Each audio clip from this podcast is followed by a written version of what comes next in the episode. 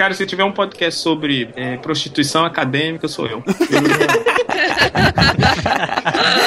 eu acho que eu já dei pra todas as áreas.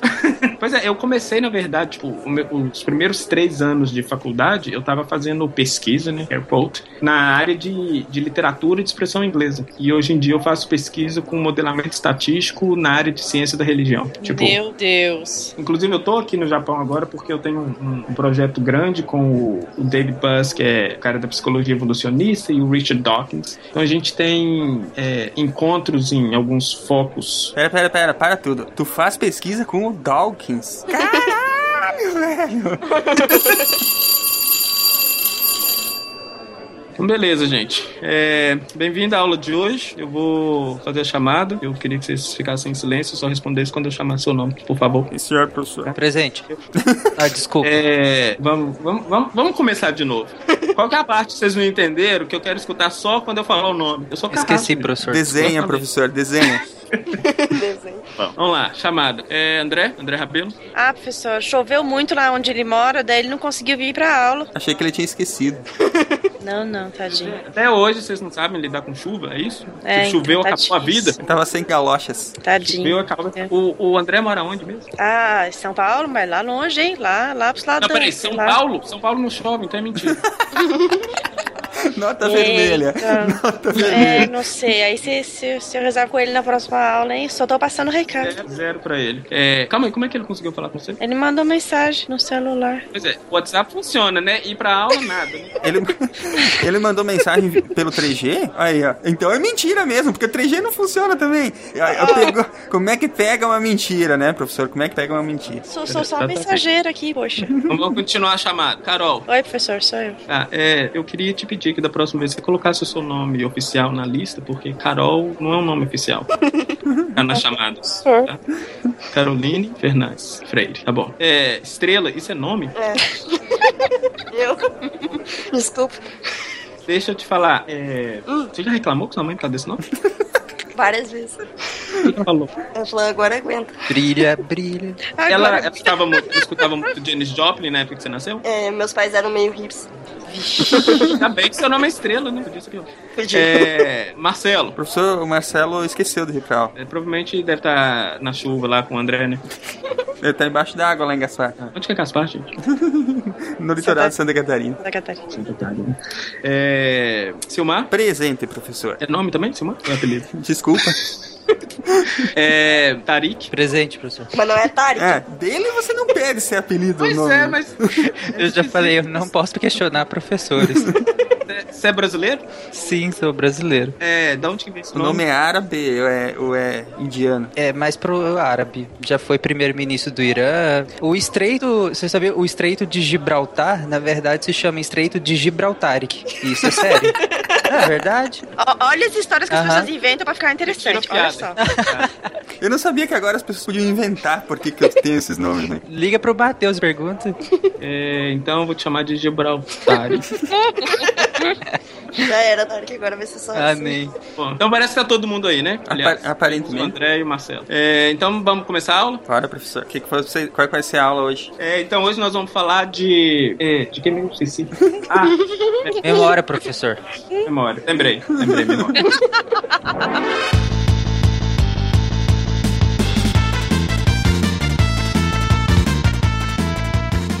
E aí, pessoal, aqui é Silmar de Chapecó, Santa Catarina e eu tinha pensado em uma frase para abertura, mas eu esqueci. Aqui é o André, eu tô no Japão. Opa, e... sushi. sushi. E, E sushi. Eu, ia, eu ia falar que eu esqueci o que eu ia falar, mas o Silmar já falou que ele falou que esqueceu o que ele ia falar. Então, se eu falar que eu esqueci o que eu ia falar, não vai ter mais graça se eu falar que eu esqueci o que eu ia falar. Então, Na agora verdade, você realmente. esqueceu que o seu Mar também ia falar. né? Exatamente. Oi, aqui é a Dori do Oceano. Opa, não, digo. Aqui é, é a Carol de São Paulo. E eu gosto muito da Dori. Por quê? Eu falo Borges, muito bem. Aqui é a Estrela de Curitiba e eu também ia fazer a piada que eu esqueci o que ia falar, mas agora já não tem mais graça essa piada, que já fez cinco minutos de programa e todo mundo já fez a mesma piada dez vezes. Todo mundo. É graça pela repetição. É, pra poder, né, aprender, né, e não esquecer mais. É. Aprendeu o quê?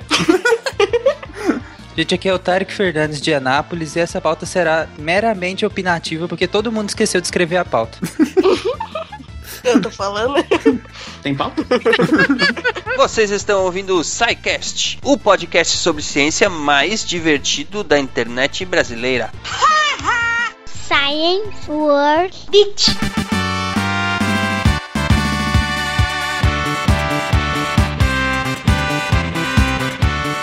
Muito bem, ouvintes do SciCast, bem-vindos à diretoria, à sessão de recadinhos do SciCast. E aqui comigo hoje está o Francisco Seixas, lá do TemaCast. Como vai, Francisco? Eu tô bem, cara. E você, Silmar? Como é que tu tem passado? Muito bem, melhor agora com a sua companhia. Ô, rapaz, que prazer estar aqui com você. Então, o Francisco hoje veio aqui, como o, o TemaCast é um dos nossos parceiros de divulgação, né, né Francisco? Exato. E o Francisco veio aqui hoje para falar do projeto do TemaCast para os ouvintes do SciCast. Então, os ouvidos dos nossos ouvintes são todos teus, Francisco. Fala aí para eles o que é o TemaCast. Rapaz, que coisa mais preciosa, né? Os ouvintes do, os ouvintes do SciCast estão emprestando os seus ouvidos para o TemaCast. Que legal, cara. Você viu Bom, só? o TemaCast é um, é, é um, o TemaCast é um podcast novinho ainda. Até agora nós temos 16 episódios publicados só. A gente começou no ano passado, em 2014. E a gente tem uma abordagem acerca de história, biografias e comportamento humano.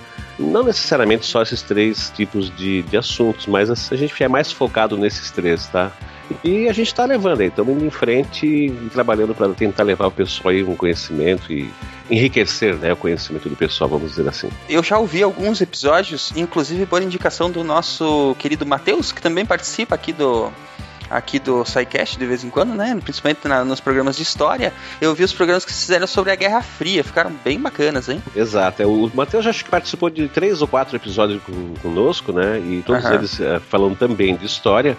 Então ele já é assim meio que prata da casa, não faz parte da equipe fixa, mas sempre que a gente precisa de alguém dessa área de história, a gente dá um grito para ele, ele nos socorre aí.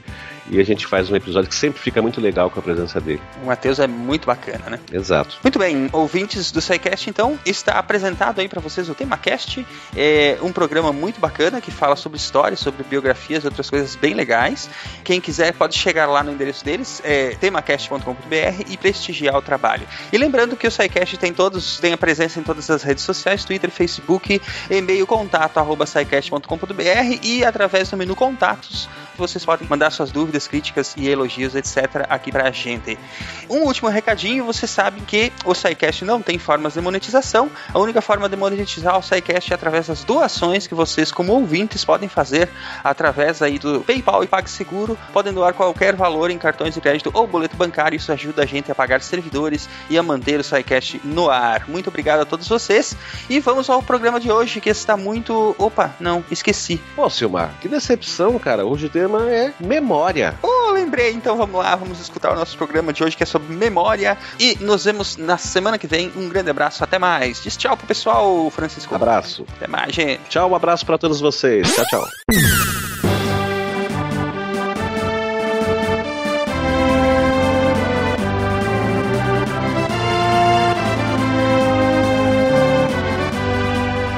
Lá, gente. Tem uma pergunta que eu vou, eu vou parabenizar primeiro quem pensou nessa pergunta, que é uma pergunta bem legal. Acho que todo mundo vai poder falar e é um negócio bacana. Que inclusive eu gosto de pedir para as pessoas, quando fico amigo assim e nas conversas, eu gosto de pedir isso. Que cada um tem uma resposta interessante para dar. Bom, vamos lá. A pergunta hoje é: qual é a sua lembrança mais antiga? Mas eu não lembro qual é a minha lembrança mais antiga.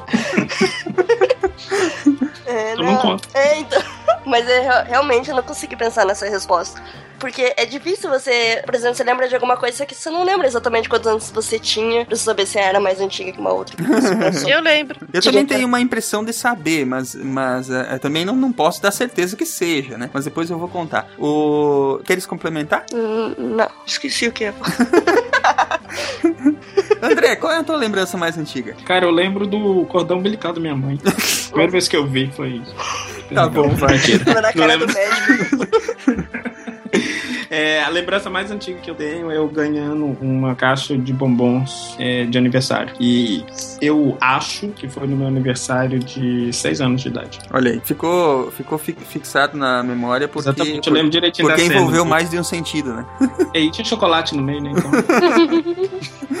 Tarik, qual é a sua lembrança mais antiga? Nossa, é difícil isso porque quando você tem eh, principalmente fotos de infância, né, você confunde muito a a foto com a lembrança, né? Aham. Mas uma das mais antigas que eu tenho é, é sentado entre duas camas de solteiro numa, na casa e brincando com vários bonecos que eu tinha e minha avó deitada na cama conversando comigo. Inclusive minha avó que faleceu é, nesse ano. Acho que essa é uma das lembranças mais antigas que eu tenho. Eu devia ter mais ou menos por essa idade, seis. Mas ela é, Sete é anos. vívida assim na tua memória ou você lembra como se fosse um. Como é que eu vou dizer? Como se fosse um sonho apagado, assim? Não, ela é muito vívida, na verdade. Eu lembro exatamente, eu lembro da cor da cerâmica, eu lembro de eu sentado, quais bonecos eu estava brincando. Eu tinha um boneco do, do- aquele roxo do fantasma, Uhum. acho que é fantasma que chama, um, um, um herói lá da, da máfia. e é bem vívida. Que bacana. Carol? Eu lembro uma que era é, eu no colo do meu avô, antes do meu avô falecer. Meu avô fumava cigarro de palha. Meu avô é de Minas, era de Minas. E eu lembro do cheiro dele. Ele tinha esse cheiro específico de cigarro de palha. E eu no colo dele. E, e eu dei um beijo na testa dele porque eu tava indo embora. Minha mãe falando, fala tchau pro teu avô. E eu dei um beijo na testa dele. Eu acho que, se eu não me engano, foi a última vez que eu vi meu avô vivo. Eu tinha mais ou menos uns dois anos. Eu tenho a- a- uma lembrança que eu, eu sei que a lembrança é exatamente porque realmente não tinha fotos naquela época na minha. Eu tenho uma foto de infância, deu deu bebê, por assim dizer, né? É, é, para vocês vai parecer uma lembrança bem boba, mas quem já viu fogão a lenha, talvez lembre que tem existe um eh, junto com esses fogões vinham umas, vamos dizer, umas ferramentas para atiçar o fogo e para lidar com a brasa e tal, que eram como se fossem umas pás e tal. E eu lembro que eu que eu deu pegar es- essas ferramentas aí e brincar na escada da casa da minha da minha avó. Lembro bem bem vívido assim, porque eu lembro que a minha mãe ficou brava que eu peguei essa vez pra brincar.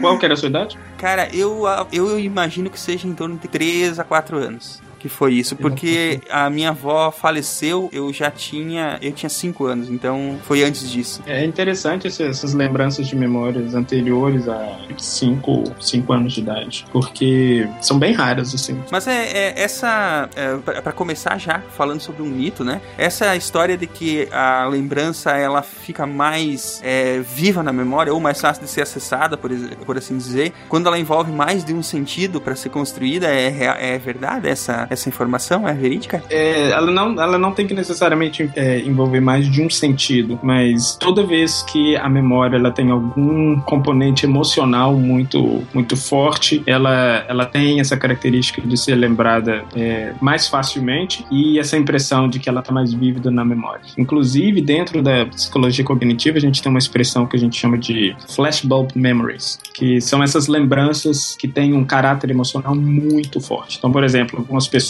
que, que viveram na época, estiveram lá no, no atentado de 11 de setembro, por exemplo. É, algumas pessoas têm memórias muito vívidas de certos aspectos daquele dia, justamente pelo caráter emocional que aquilo envolveu naquele momento. E tem muita gente em psicologia cognitiva, por exemplo, estudando o impacto desse tipo de memória no, no, no seu dia a dia, porque algumas delas são memórias tão vívidas e têm um, um componente emocional tão grande que quando essas memórias são reativadas, você tem uma, uma reprodução desse padrão emocional. Então, por exemplo, se naquela época você entrou em pânico, por exemplo, e, e começou a chorar de uma forma muito intensa, por exemplo, a lembrança de qualquer aspecto daquilo vai te fazer viver exatamente essa emoção. Então, a pessoa entra em pânico de novo, a pessoa começa a chorar de novo, si- simplesmente por simples lembranças. Então, tem muita gente estudando esse tipo de, de memória. Esse condicionamento é extremamente normal, na verdade. Isso acontece com a gente, se a gente parar pra pensar todo dia, né?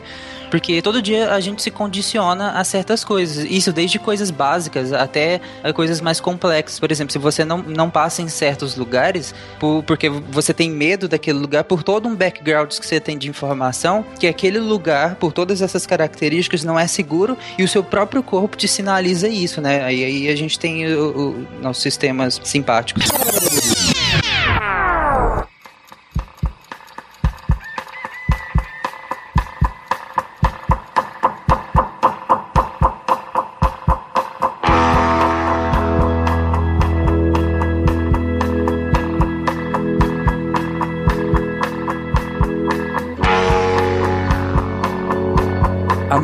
Perdido deixa confundido este coração. Nada pode ouvido contra o sem sentido apelo do não. As coisas tangíveis tornam-se insensíveis à palma da mão, mas as coisas findas, muito mais que lindas, essas ficarão.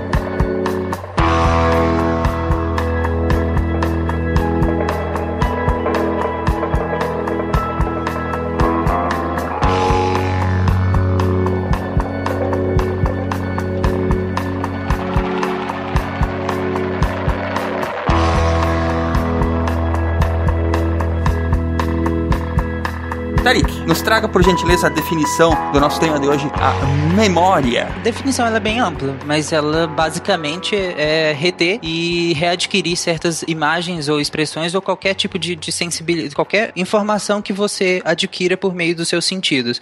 Assim, o simples passo de você reter essa informação e poder reavê-la futuramente para poder usar no seu dia a dia é isso que é memória.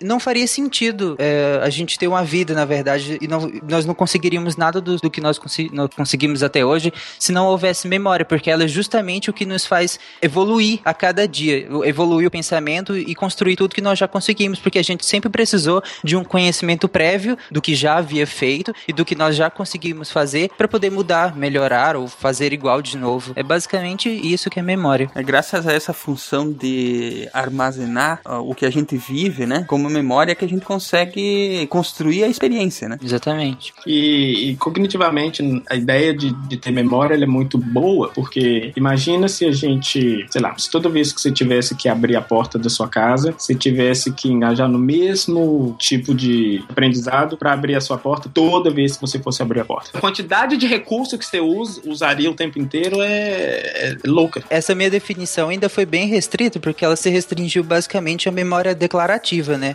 Eu nem, nem entrei no campo da memória de procedimento, que é essa que você está falando. Essa seria completamente completamente inviável qualquer tipo de, de movimento que, que a gente faz. Tem que aprender a levantar da cama, a andar. Primeiro eu coloco uma perna, depois a outra, né? Impossível. Não, o pior não é isso. O pior é como é que a gente vai saber que colocando uma perna na frente da outra a gente vai andar? Se a gente nem sabe que. que é Muito assim. bom. Mas isso é inerente à própria construção do, do nosso cérebro, né? E, e eu ia até pedir isso da gente poder usar tanta, tanta memória, tanta informação, ela se desenvolveu na espécie humana exatamente porque foi uma ferramenta da evolução para nos permitir nos sobressairmos perante as dificuldades da natureza, né? Mas os animais também, obviamente, têm memória, né, André? Sim, sim. É, a, a, memória, ela é um high level cognition, uma, uma cognição de alto nível, porque a gente consegue manipular memórias de maneira que talvez outras espécies não consigam, mas a, nessa definição ampla de memória, que é simplesmente armazenamento de informação e retrieval, a re, reaquisição dessa informação depois, é, de aprendizado, por exemplo, toda e qualquer espécie é capaz de fazer esse tipo de coisa. E até também para elas conseguirem é, sobreviver como grupo, por exemplo. Porque, de novo, se elas tiverem que reaprender qualquer tipo de associação toda vez que ela for fazer aquele tipo de associação, a quantidade de energia, tanto cognitiva quanto fisiológica, que, que a gente precisaria seria. Inviável, né? Inviável, exatamente. O Tarik comentou, né, dos dois tipos eh, principais, digamos assim, de memória, né, que é a memória literal e a memória procedural, né? Qual que é a diferença entre essas duas? A que eu tinha falado era a memória declarativa, né, que é aquela que a gente basicamente armazena informações para e, e, e, declara, como o nome diz, essas informações, que é basicamente a nossa memória que a gente usa no dia a dia. Seria, eh, digamos assim, uma memória de automação da nossa existência, do nosso corpo, por exemplo, é, que nem vocês comentaram, pegar uma maçaneta e girar para abrir uma porta porta é, é algo completamente transparente para um adulto, por exemplo, né? É esse, essa memória que você está... Não, essa, é, ela, essa ela é mais procedural, que a gente chama de memória implícita, né? Uhum. Que é a memória de habilidades motoras, sensitivas, é, que é essa que a gente, não, a gente não para, a gente não torna ela consciente para que a gente precise executá-la. Já a declarativa, não, a gente precisa torná-la consciente, a gente realmente precisa usar um, o, outras áreas cerebrais para usá-la. Por exemplo, escrever ou ler. Isso, exatamente. E essa, essa memória de automação que você falou, ela é basicamente o que a gente chama em psicologia cognitiva de memória procedural. É a memória de como fazer certas coisas e que inicialmente ela pode ser uma memória declarativa e que com o tempo e com a frequência de uso ela se torna uma memória implícita e procedural. O exemplo clássico disso é quando você está aprendendo a dirigir. Quando você está aprendendo a dirigir, a, mudança de marcha com as, as outras funções que você tem que fazer dentro do carro, elas são muito explícitas. Então tem aquele, sempre tem aquele caso da pessoa que não consegue, por exemplo, dirigir e, e diminuir o volume do rádio ao mesmo tempo, porque ela tem que estar tá prestando atenção o tempo inteiro nos procedimentos que ela utiliza para poder dirigir. Com o tempo, ela vai ficar, aquilo vai ficando tão automático que ninguém para para falar, opa, agora eu vou trocar de marcha e pisa no, na embreagem e troca. Você faz isso de maneira muito automática. Agora tem um caso bem interessante, né, que eu, por exemplo, não estou dirigindo, estou com o rádio ligado e aí eu tenho que procurar o número de uma casa, eu tenho que baixar o rádio. Vocês já viram isso? Uhum. Já. E vocês sabem por que, que isso acontece? Vamos saber agora. Idade, celular. é a idade. Pois é, tem a velhice. Vocês já perceberam que quando alguém te pergunta alguma coisa e você tem que pensar na resposta, ou, ou você geralmente fecha o olho, ou olha para o lado, ou, ou, você olha para o lado, ou então olha para cima, olha para o céu. A ideia toda por trás disso é que a gente não consegue, e isso já tem, assim, tem vários, a gente tem várias evidências de pesquisa mostrando isso, a gente não consegue fazer mais de uma coisa ao mesmo tempo. O máximo que a gente consegue fazer são várias coisas muito rapidinhas, uma depois da outra. o processador da, da espécie humana é monotarefa, né?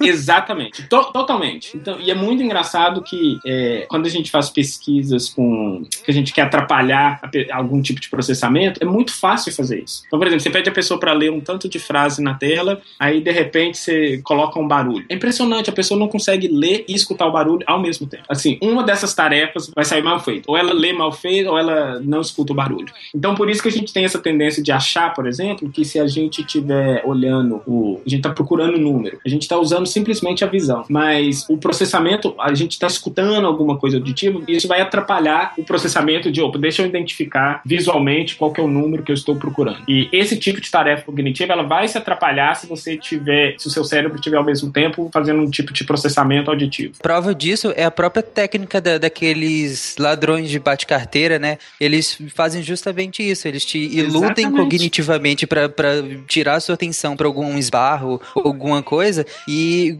é como se seu corpo tivesse que prestar atenção só naquilo. E eles roubam sua carteira, entre outras coisas, porque você não tá sentindo. Exatamente, e a gente tem isso, mágicos fazem isso o tempo inteiro um, um, um, truque de mágica, por exemplo, eles fazem muito isso. Eles vão, por exemplo, às vezes o cara fica chamando sua atenção, movimentando a mão dele, você fica olhando para a mão dele o tempo inteiro. Enquanto você está olhando para a mão dele, ele está fazendo alguma outra coisa, ou escondendo alguma coisa no cotovelo que você não está vendo.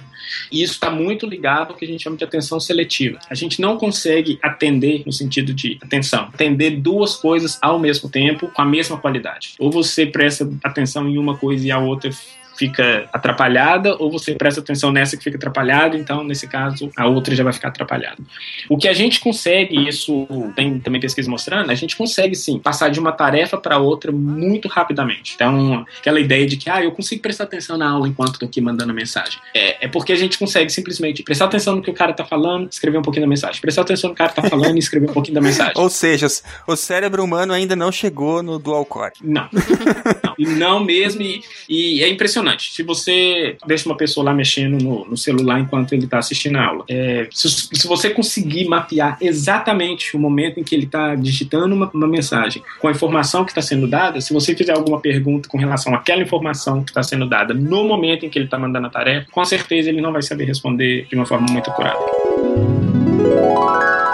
Vamos falar um pouquinho sobre o estudo da memória humana, né? As diferentes áreas do cérebro, os neurotransmissores envolvidos, esse tipo de coisa, que é interessante. O lobo temporal são os lobos que estão localizados nas partes laterais de cada hemisfério do cérebro humano. Ele é a estrutura central responsável pelo gerenciamento da memória. Ou seja, tudo que a gente vai lembrar vai passar por ele em algum momento ou outro para que a memória fique marcada no, na, na, na, na, nossa mente. Uma forma fácil de você localizar o lobo temporal é se você colocar o seu dedo bem acima da sua orelha, esse é o finalzinho do lobo temporal. Se você for seguir nele até mais ou menos a região lateral da sua testa, esse é o lobo temporal. Onde tem o buraco? É um pouquinho mais para cima. Isso, é aí, né? Bem acima assim da orelha, exatamente. E um dos motivos pelo, pelo, pelo qual o, essas informações que, que a gente armazena de alguma forma geralmente passa pelo lobo temporal é porque o lobo temporal ele está muito relacionado à audição. Então, qualquer tipo de processamento auditivo, ele é, ele é, ele passa pelo lobo temporal e também alguns aspectos da linguagem, tanto a linguagem é, falada como a linguagem, como a compreensão de linguagem. Ela também passa por, pela questão do lobo temporal e acaba que a nossa memória, obviamente a gente tem memórias de imagens e a gente tem memórias de cheiros, mas a maioria das nossas memórias elas são muito baseadas na nossa experiência linguística. Então, por isso que a gente tem uma ativação grande nessas áreas temporais, quando a gente está fazendo algum tipo de, de ativação de memória. Quer dizer que pode ser mais interessante para quem está tentando memorizar uma matéria, por exemplo, estudando, vamos imaginar, se ela estudar em voz alta? Tem muito estudo mostrando isso, por exemplo, que se você fala alguma coisa em voz alta, a, a probabilidade de você lembrar aquela informação mais tarde é muito maior do que, do que se você só é, falar internamente. Até porque se você só lê, beleza, você tem aquela. Você, você lê aquela frase, você leu. Mas quando você vai falar, você lê, interpreta, fala, eh, forma aquilo em palavras, fala, reouve, né? Você ouve aquilo de novo e reinterpreta. Então é claro que a consolidação fica privilegiada. E basicamente o que você está fazendo nesse momento, você está ativando, você está envolvendo tantas várias áreas do seu cérebro em um único estímulo que é muito mais fácil você lembrar depois. Porque é, vamos pensar em termos. Eu gosto muito de pensar em analogia. Vamos pensar que o nosso cérebro, na verdade, é uma empresa e e a gente quer saber onde está um documento X. Se esse documento ele passou na mão do João só e o João perdeu, é muito mais difícil que qualquer outra pessoa na empresa encontre esse documento, porque na verdade ele só passou pela mão do João e o João foi a única pessoa que viu aquela informação, aquele papel. Agora, se esse papel passa pela mão do João, o João entrega para Maria, Maria entrega para Joana, Joana passa para não sei quem. No final das contas, se esse documento se perder, você tem muito mais pessoas que você pode virar. Oh, peraí, ô João, você lembra daquele documento? Não, não sei onde está não, mas eu entreguei para Joana, então peraí, deixa eu perguntar a Joana. É muito mais fácil você recuperar aquela informação. Então, por isso que quando você envolve mais áreas do seu cérebro no armazenamento de uma informação, é muito mais fácil você lembrar depois. Então, isso que ele falou é verdade. Se você fala em voz alta, você está, na verdade, você está gravando a, a, a, o som que aquilo, que aquela palavra tem, por exemplo. Então, você tem essa memória fonológica. Mas aí, quando você está falando, você também pensa no significado. Então, você tem a memória semântica e, e você vai fazer algumas associações do tipo, opa, eu estou sentado nesse lugar aqui, então eu vou fazer uma associação do tipo de lugar com a memória fonológica, com a memória semântica. Então, é muito mais fácil para você lembrar depois. Muito bom. Maria só vai estudar em voz alta agora.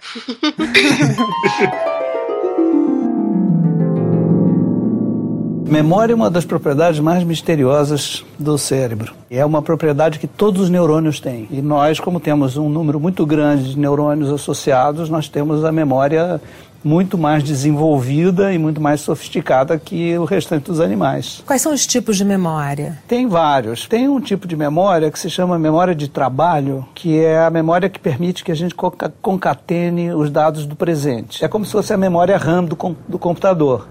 Você só precisa mantê-la enquanto o computador está ligado. Quando você desliga, aquilo você não precisa mais. Depois tem um outro tipo de memória que é uma memória duradoura. É, essa é a memória que faz com que você saiba a sua data de nascimento, seu aniversário, o nome do seu pai, da sua mãe. O nome da carteira de identidade, do CPF, é, das senhas do banco, do telefone. Oscar Niemeyer, que tem 104 anos, deve ter memórias de 100 anos. É inevitável que a gente vai perder a memória com a idade? Não, não é inevitável, porque a gente pode morrer antes. que horror!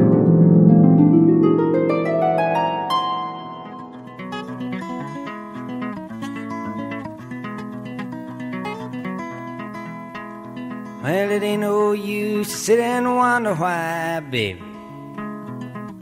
Even you don't know by now. And it ain't no use to sit and wonder why, baby. It'll never do somehow. Nos lobos temporais tem uma estrutura chamada hipocampo. O que, que seria esse hipocampo, André? É, na verdade, o hipocampo, propriamente dito, ele não fica muito no lobo temporal. É, porque assim, a gente tem que pensar no cérebro como. Você tem o que a gente chama de córtex cerebral, que é essa parte, essa parte melequenta e rugada que a gente vê na televisão. E a gente tem camadas subcorticais, que são camadas mais profundas e que geralmente questões de memória ou de que a gente chama de alta cognição, elas geralmente são processadas nessas camadas subcorticais. São as, as camadas mais profundas, no caso. Mais profundas, exatamente. Por isso que é muito difícil, se alguém tem algum déficit de memória, é muito difícil você corrigir com, com uma intervenção fisiológica apenas. Porque primeiro que você tem que chegar no fundo, no, na parte mais profunda do cérebro. Sem destruir tudo pelo caminho, né? Exatamente, você tem que chegar lá sem destruir tudo pelo caminho. Às vezes, aí, se você. Às vezes você pode conseguir até chegar lá, mas você destruiu, destruiu tanta coisa no caminho que o cara. Realmente você vai fazer o cara lembrar é, o que, que ele fez há 20 anos atrás, mas ele não vai conseguir levantar o braço dele mais.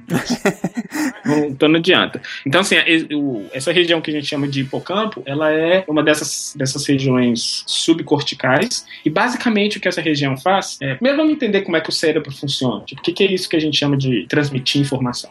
Tem um tanto de neurônio ligado um com o outro. E esses neurônios, eles têm uma terminação é, no- uma terminação chamada de. várias terminações, na verdade, chamadas de dendritos, e uma terminação um pouquinho maior chamada de axônio. E o axônio de um neurônio, ele chega muito pertinho do dendrito de outro. A gente fala que eles se ligam, mas na verdade, se a gente olhar muito de perto, eles não se encostam. Então você tem esse, esse espaço entre o dendrito de um axônio de outro, e que é nesse espaço que se dá o que a gente chama de troca de informação. A sinapse. São as sinapses.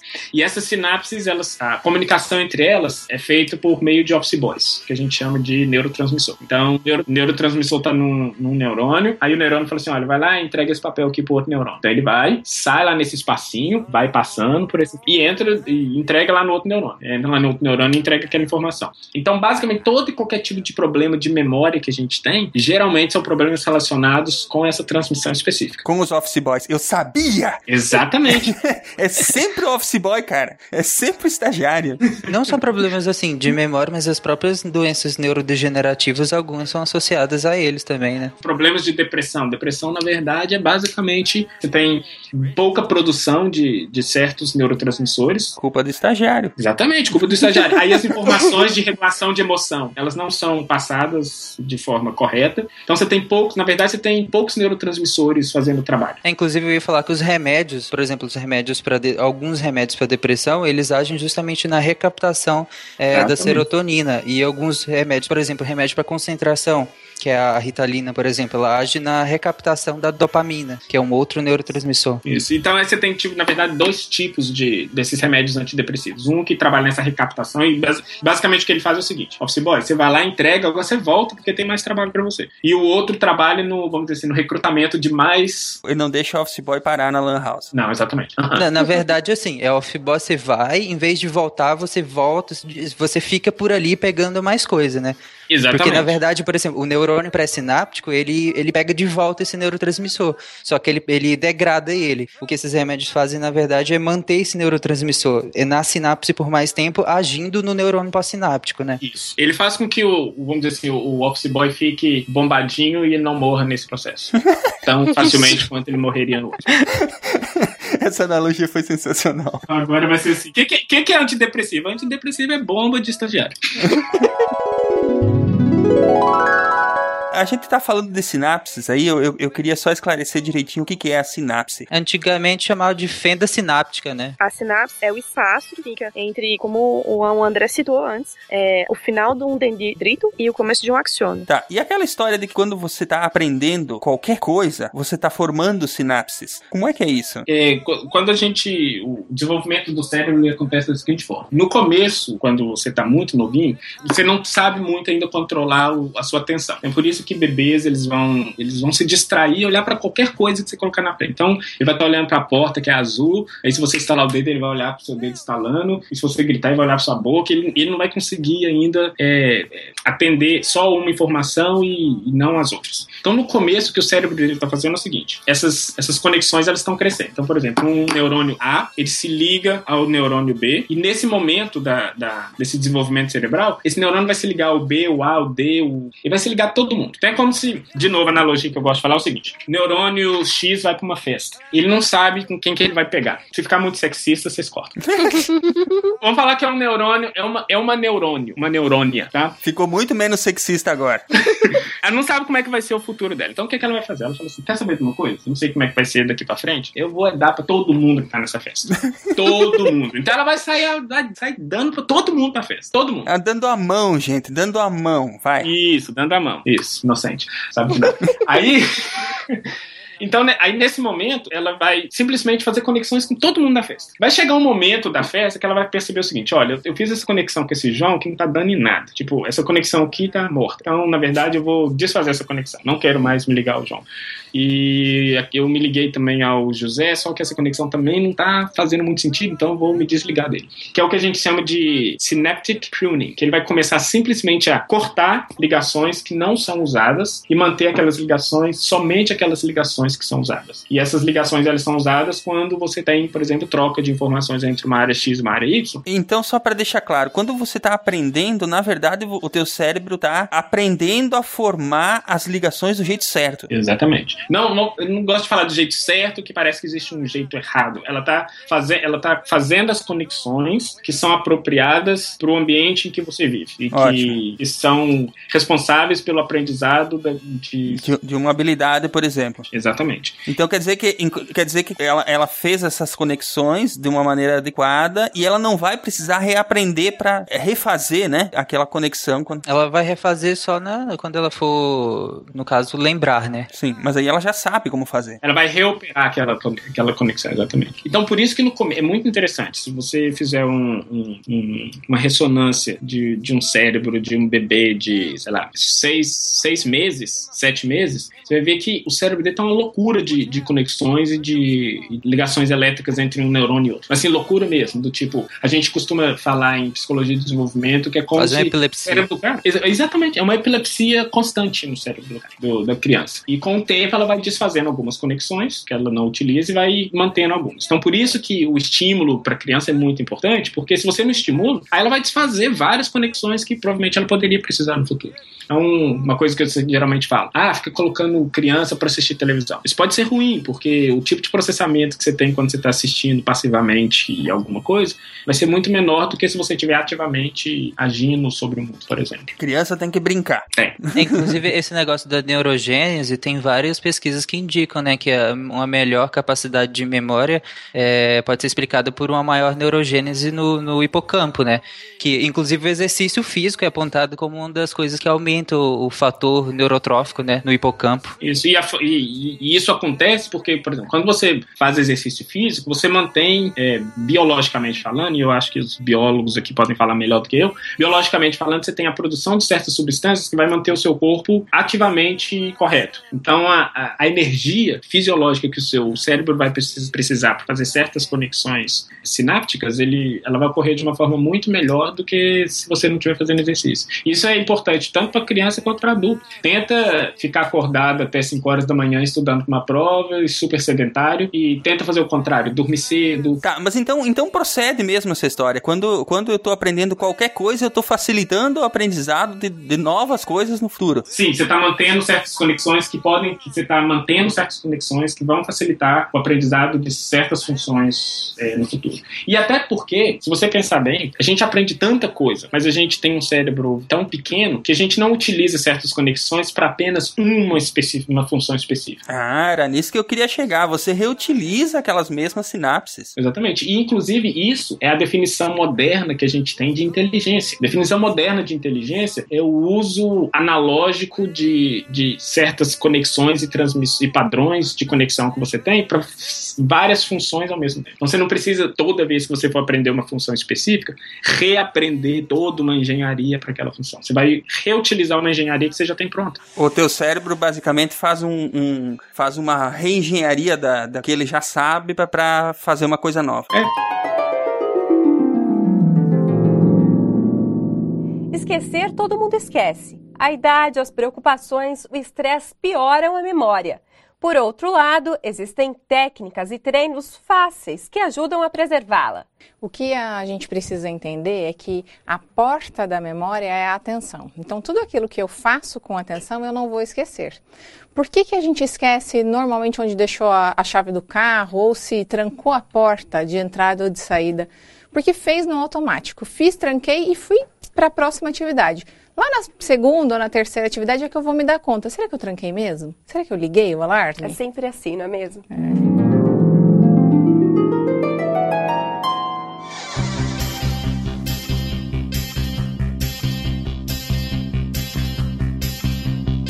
She came from Greece, she had a thirst for knowledge. sculpture at St. Martin's College, that's where I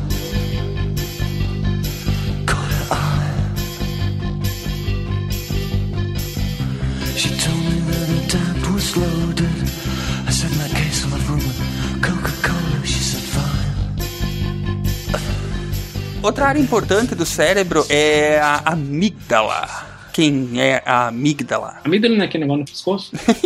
não é aquilo que tem que tirar? Nossa. Tô aprendendo demais com. A, a amígdala, ela tem uma forma de amêndoa, né? Que a gente fala. Ela fica na região basicamente antero-inferior do lobo temporal. Ela, basicamente, ela se relaciona a emoções. A importância dela pra, pra memória é que ela se comunica com muitas áreas cerebrais. E é igual a gente falou agora há pouco sobre memórias que têm uma carga emocional muito grande, elas mais facilmente a gente se lembra delas. Não que memórias não tenham cargas emocionais. Todas as memórias têm. É uma coisa que o Dr. Ivan Esquerdo fala muito, que todas as memórias têm carga emocional, mas umas mais do que outras. E as que têm mais, não necessariamente positivas, eh, a gente tende a lembrar com ela com mais facilidade justamente por essa ligação com a amígdala. Essa, ela faz essa mediação entre várias áreas do córtex cerebral, do hipocampo, e por isso que fica muito mais fácil recordar de memórias com carga emocional forte, tanto ruim quanto boas. Por isso que a gente tem as fobias, por exemplo, que são medos exacerbados. A gente tem essa revivência desses medos o tempo inteiro e isso tem efeitos fisiológicos muito fortes, né? Tá, mas mesmo assim isso não explica por que toda mulher tem medo de barata. não, isso é social. e é uma região importante também porque você tem, é, na verdade, para comunicar com outras áreas do cérebro, é, o que a gente chama de pathways, os caminhos que, os, que, que essas comunicações neuronais fazem, é, a maioria delas passa pela região da amígdala. Então você imagina a região da amígdala como, sei lá, como se fosse uma cidade, uma região é, não central, mas uma região importante que faz conexão com várias outras regiões da cidade. Então a questão toda é a seguinte: se essa região se estraga, tipo, para de funcionar, você perde a comunicação com várias áreas do seu cérebro ao mesmo tempo. Ou se der, se der problema também, o cara fica loucaço. Exatamente. Aí você tem problemas com questões emocionais, você tem problema com memória, você tem problemas com tomada de decisão, por exemplo. Ou pode ficar até mesmo com o sistema emocional abalado ou, ou Exatamente. estranho para os padrões normais. Exatamente. Tem pesquisa mostrando que questões relacionadas ao alcoolismo, por exemplo, estão muito ligadas a déficit nessa área. A última parte importante do cérebro para o estudo da memória humana é o que se chama de córtex pré-frontal, né? É uma área que compreende toda a região anterior não motora do lobo frontal. E é responsável pelo que, Tarik? Então, ela basicamente. A memória ela funciona no cérebro inteiro, né? Essas partes que nós falamos são só alguns principais que fazem a conexão entre outras. O córtex pré-frontal ele, ele administra uh, toda a nossa tomada de decisões e boa parte da memória e da concentração, né? E parte da abstração também. Ela é muito desenvolvida, principalmente em mamíferos, né? Os mamíferos que desenvolveram ele com, com maior afinco. Esse córtex pré-frontal, como o Tarek falou, ele está muito, muito, muito relacionado à questão de tomada de decisão e raciocínio lógico. Então, a maioria das pessoas que tem algum tipo de déficit com raciocínio lógico, com tomada de decisões, com questão de funções executivas do tipo inibição. E isso tá to, todo esse controle tá no lobo pré-frontal. Então, por exemplo, a maioria das pessoas que devem conhecer aquele teste que a gente chama de Stroop, Stroop Test, que é você vê uma palavra, você vê a palavra vermelho escrito de verde. E o que você a sua tarefa é olhar a palavra e falar a cor e não o que está escrito. Uhum. Isso requer um tipo de inibição de informação que é importante, porque assim, se você olha a palavra, o seu cérebro vai falar assim, leia. Só que você tem que inibir essa, essa, essa função não ler e falar a cor. Isso é controlado muito pelo lobo pré-frontal. Então, crianças, por exemplo, que têm algum tipo de déficit nessa área, elas têm muito problema nesse tipo de, de, de tarefa, por exemplo, que é essa tarefa do Stroop Test. Me corrija se eu estiver errado, mas essa área do cérebro ela só fica completamente formada. Essa área frontal praticamente inteira, né? Basicamente com 21 anos, né? Depois da puberdade, exatamente. É mais ou menos nessa área de 21 anos, 22 anos. Ah, mas é depois da puberdade tem gente que vai lá até os 35, 36. E isso, inclusive, é um dos argumentos fortes para é, a questão da maioridade penal, né? Ser 18 anos. Porque Exatamente. essa é mais ou menos a idade média em que a parte frontal está mais ou menos formada, que, que te dá total capacidade de, ju, de, de julgamento né, social. E só para vocês verem a importância dessa área. É, quem aqui desse grupo já esteve apaixonado, sabe que quando você está apaixonado, você é um besta. Desculpa, pô. você age como um besta. E tem várias, várias, várias pesquisas mostrando que, é, por exemplo, você coloca a imagem da pessoa que você ama para a pessoa ver e fala assim: ah, quero que você pense em algumas memórias com essa pessoa você tem uma baixíssima ativação no seu lobo frontal. Ou seja, a sua capacidade de raciocínio lógico, quando você tá lá todo apaixonado, vai pelas cucuias. Por isso que você só faz besteira. E que é a mesma, a mesma quantidade de ativação que você tem quando você tem tá sob efeito de drogas, por exemplo. Então, basicamente, você mexer com droga e tá apaixonado é a mesma coisa. Então, é, serve a mesma analogia do ovo, né? Este é o seu cérebro. Este é o seu cérebro sob o efeito do amor. Aí quebra ele na frigideira quente.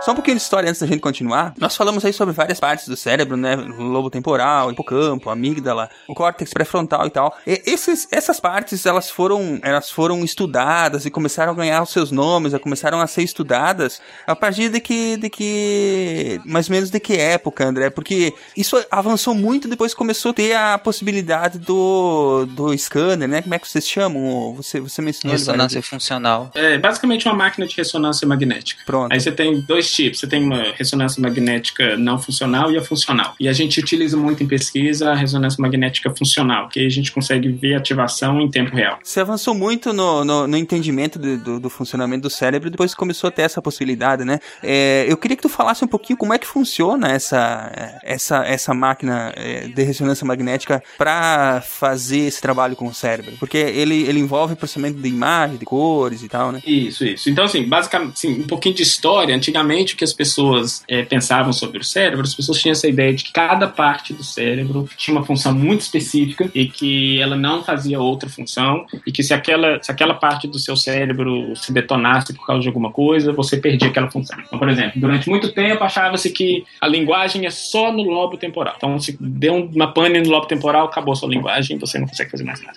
E, quando, quando, as pessoas começaram a ter eh, acesso ao cérebro, e isso começou antigamente com, com o que a gente chama de EEG, é, é, potencial evocado, eu acho que eles traduzem assim. Que é basicamente quando eles colocam tanto de eletrodo na sua cabeça, que eles começaram a ver que é, um neurônio comunica com o outro a partir de impulsos elétricos, basicamente. Esses, ele, esses eletrodos, eles conseguem mapear onde está tendo esse tipo de atividade elétrica no seu cérebro. Foi a primeira vez que eles conseguiram mapear e falar assim, opa, peraí, na verdade você está tendo atividade elétrica em várias partes do seu cérebro quando você está fazendo uma tarefa só. A evolução dessa aí é transcraniana, né? Exatamente, exatamente. E que é muito bacana. Vocês já viram vídeos sobre a, a, a, essa transcraniana funcionando? Aham, uhum, em macacos. Assim, é muito interessante. Aí, com, com isso, eles começaram a perceber o seguinte, opa, na verdade, o que, a, a forma como o nosso cérebro comunica as partes partes, você tem uma mudança no, na sua, não pressão, na sua blood flow, que traduziria isso, é pressão sanguínea. Fluxo sanguíneo, fluxo sanguíneo. Fluxo sanguíneo, fluxo sanguíneo, exatamente. Você tem uma mudança de fluxo sanguíneo a depender da região que você está trabalhando. E essa produção, essa, essa mudança de fluxo sanguíneo, ela polariza o seu cérebro eletricamente de formas diferentes. Então, uma máquina de ressonância magnética nada mais é que um imã super gigante que começa a mapear essa polarização a depender dessa, desse fluxo sanguíneo. E se você tem um fluxo sanguíneo muito grande numa área X, essa máquina de ressonância magnética simplesmente vai captar, porque ela tem vários ímãs super gigantes. Alguém já entrou numa máquina dessa? Nós falamos disso no cast de eletricidade também. É, é. Eu trabalhava com isso, mas não de, de imagem, eu trabalhava com ressonância magnética nuclear normal mesmo sem, sem entrar na máquina. e, por exemplo, se você já entrou na máquina, é uma máquina extremamente barulhenta. E ela é barulhenta porque quando você entra, os ímãs, eles vão. Você já viu que elas têm, ela tem um formato redondo. Então o ímã vai girar e ele vai girar de uma forma tão rápida e de um lado para o outro que eles vão se bater. Então você tem um, um, um barulho surdecedor. Mas o que essas máquinas conseguem fazer hoje em dia é simplesmente ver essa mudança de fluxo sanguíneo em tempo real. Então, como é que a gente faz um experimento, por exemplo, isso? Tem uma televisão, na verdade, uma, uma tela dentro desse, dessa máquina e que a gente mostra os estímulos de pesquisa dentro dessa televisão enquanto o cara está lá dentro com o cérebro dele sendo mapeado. Então, a gente, se a gente quer saber, por exemplo, o que, que acontece na cabeça dele quando ele pensa na pessoa que está apaixonada, o que, que a gente faz? A gente pega uma foto da pessoa que ele está apaixonada, coloca lá na tela para ele ficar vendo e dá uma instrução para ele, que geralmente ele pode usar um fone de ouvido. A gente dá uma instrução para ele e fala o seguinte: é, cara, pensa aí em coisas bacanas que você viveu com essa pessoa. Só de você dar essa atividade para ele, a gente vê onde que está mudando o fluxo sanguíneo no cérebro dele. A máquina vai conseguir captar isso, porque ela vai é, polarizar de tal forma que ela vai conseguir pegar esses impulsos elétricos e a gente consegue ver exatamente qual a área que está está sendo mais ativado ou menos ativado. Mais que o normal, exatamente. Porque o que a gente percebe é que todo o seu cérebro é ativado o tempo inteiro. Porque, por exemplo, você tem umas o lobo partes occipital. mais, umas partes menos, né? Exatamente. Você tem o seu lobo occipital, por exemplo, que é a parte acima da sua nuca, que é responsável basicamente pelo processamento visual. É, então, quando eu peço o cara olhar uma foto, essa área vai ativar, porque tá tendo algum tipo de processamento visual. Mas ela vai ativar de uma forma que, eu que a gente considera normal, não acima do normal, que é o que acontece, por exemplo, quando ele tá fazendo uma tarefa que tem algum tipo de busca visual. Você vira pra ele e fala assim, cara, eu vou te mostrar um- uma cena e você tem que achar o gatinho da cena. Aí ah, o processamento visual dele vai ser muito maior, porque ele vai estar fazendo uma busca visual. Então você vai ter uma ativação muito maior nessa área. É, e não é só ativação também, né? Porque ah, naquela que a gente usa glicose é, marcada, dá pra ver que áreas não só são ativadas, como algumas são suprimidas também para que algu- algumas coisas aconteçam, né? é muito coordenado e o bacana do cérebro é isso. É como se fosse assim, olha, olha, essa área X ela tem que ficar quietinha enquanto aquela área Y está trabalhando. Na hora que a área Y acabar de trabalhar, aí a área X pode começar a trabalhar de novo. Isso é importante, isso que você falou da inibição de certo. E isso tudo foi. é, facilitou muito o trabalho de vocês, né? Poder, poder ver essas coisas acontecendo, né? Muito. E por isso que eu acho, eu, eu, eu fico extremamente nervoso quando eu escuto pessoas falando, tipo assim, ah, a gente não conhece muito sobre, sobre o cérebro ainda. Poxa, a gente não consegue, conhece tudo, mas a gente conhece muita coisa já. A gente já consegue falar muita, muita coisa sobre o funcio- funcionamento cerebral. A gente tem pesquisas, algumas pessoas fazem pesquisas em nível neuronal. O cara consegue ver ativação de camadas de neurônios específicas para certas é, é, tarefas. São pessoas que fazem pesquisa que a gente chama de neurônio, pesquisa com neurônio espelho. É, é basicamente o que o cara está fazendo, ele está vendo ativação de neurônios específicos para certas tarefas. Muito bom. Ou seja, a gente conhece muita coisa já. Assim, ainda, ainda temos que fazer muita coisa, mas o avanço já foi formidável. Outra pergunta que é sempre feita no consultório é se existem outras doenças gerais, que não cerebrais, que podem causar demência. A resposta é sim. Por exemplo, doenças da tireoide podem evoluir com distúrbio de memória, com distúrbio de comportamento. O indivíduo fazendo o diagnóstico daquela doença, daquele problema da tireoide, tomando a medicação adequada, ele pode reverter esse quadro de dificuldade de memória. Outro exemplo comum: pessoas que ingerem bebidas alcoólicas demasiadamente e não se alimentam, por vezes evoluem com deficiência de vitaminas do complexo B, principalmente a vitamina B12, evoluindo com quadro de demência. Se essas pessoas forem tratadas precocemente, pararem de ingerir álcool, alimentarem-se bem, fizerem reposição eh, vitamínica, evoluem bem e podem até se recuperar desse quadro demencial.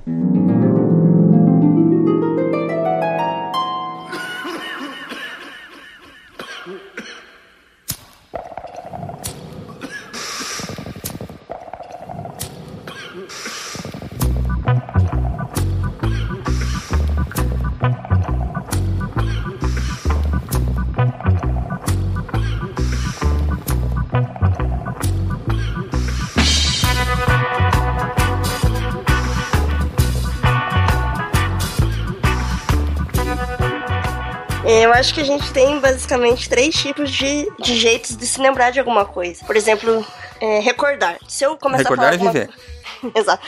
É, olha aí, eu falo uma palavra e você já sabe, você se lembra de alguma coisa relacionada a ela. Isso é uma forma de recordação. Tipo, se eu falar assim, ah, qual é a capital do Brasil? É, a pessoa se lembra de qual que é. Buenos Aires. É, ou ela não sabe.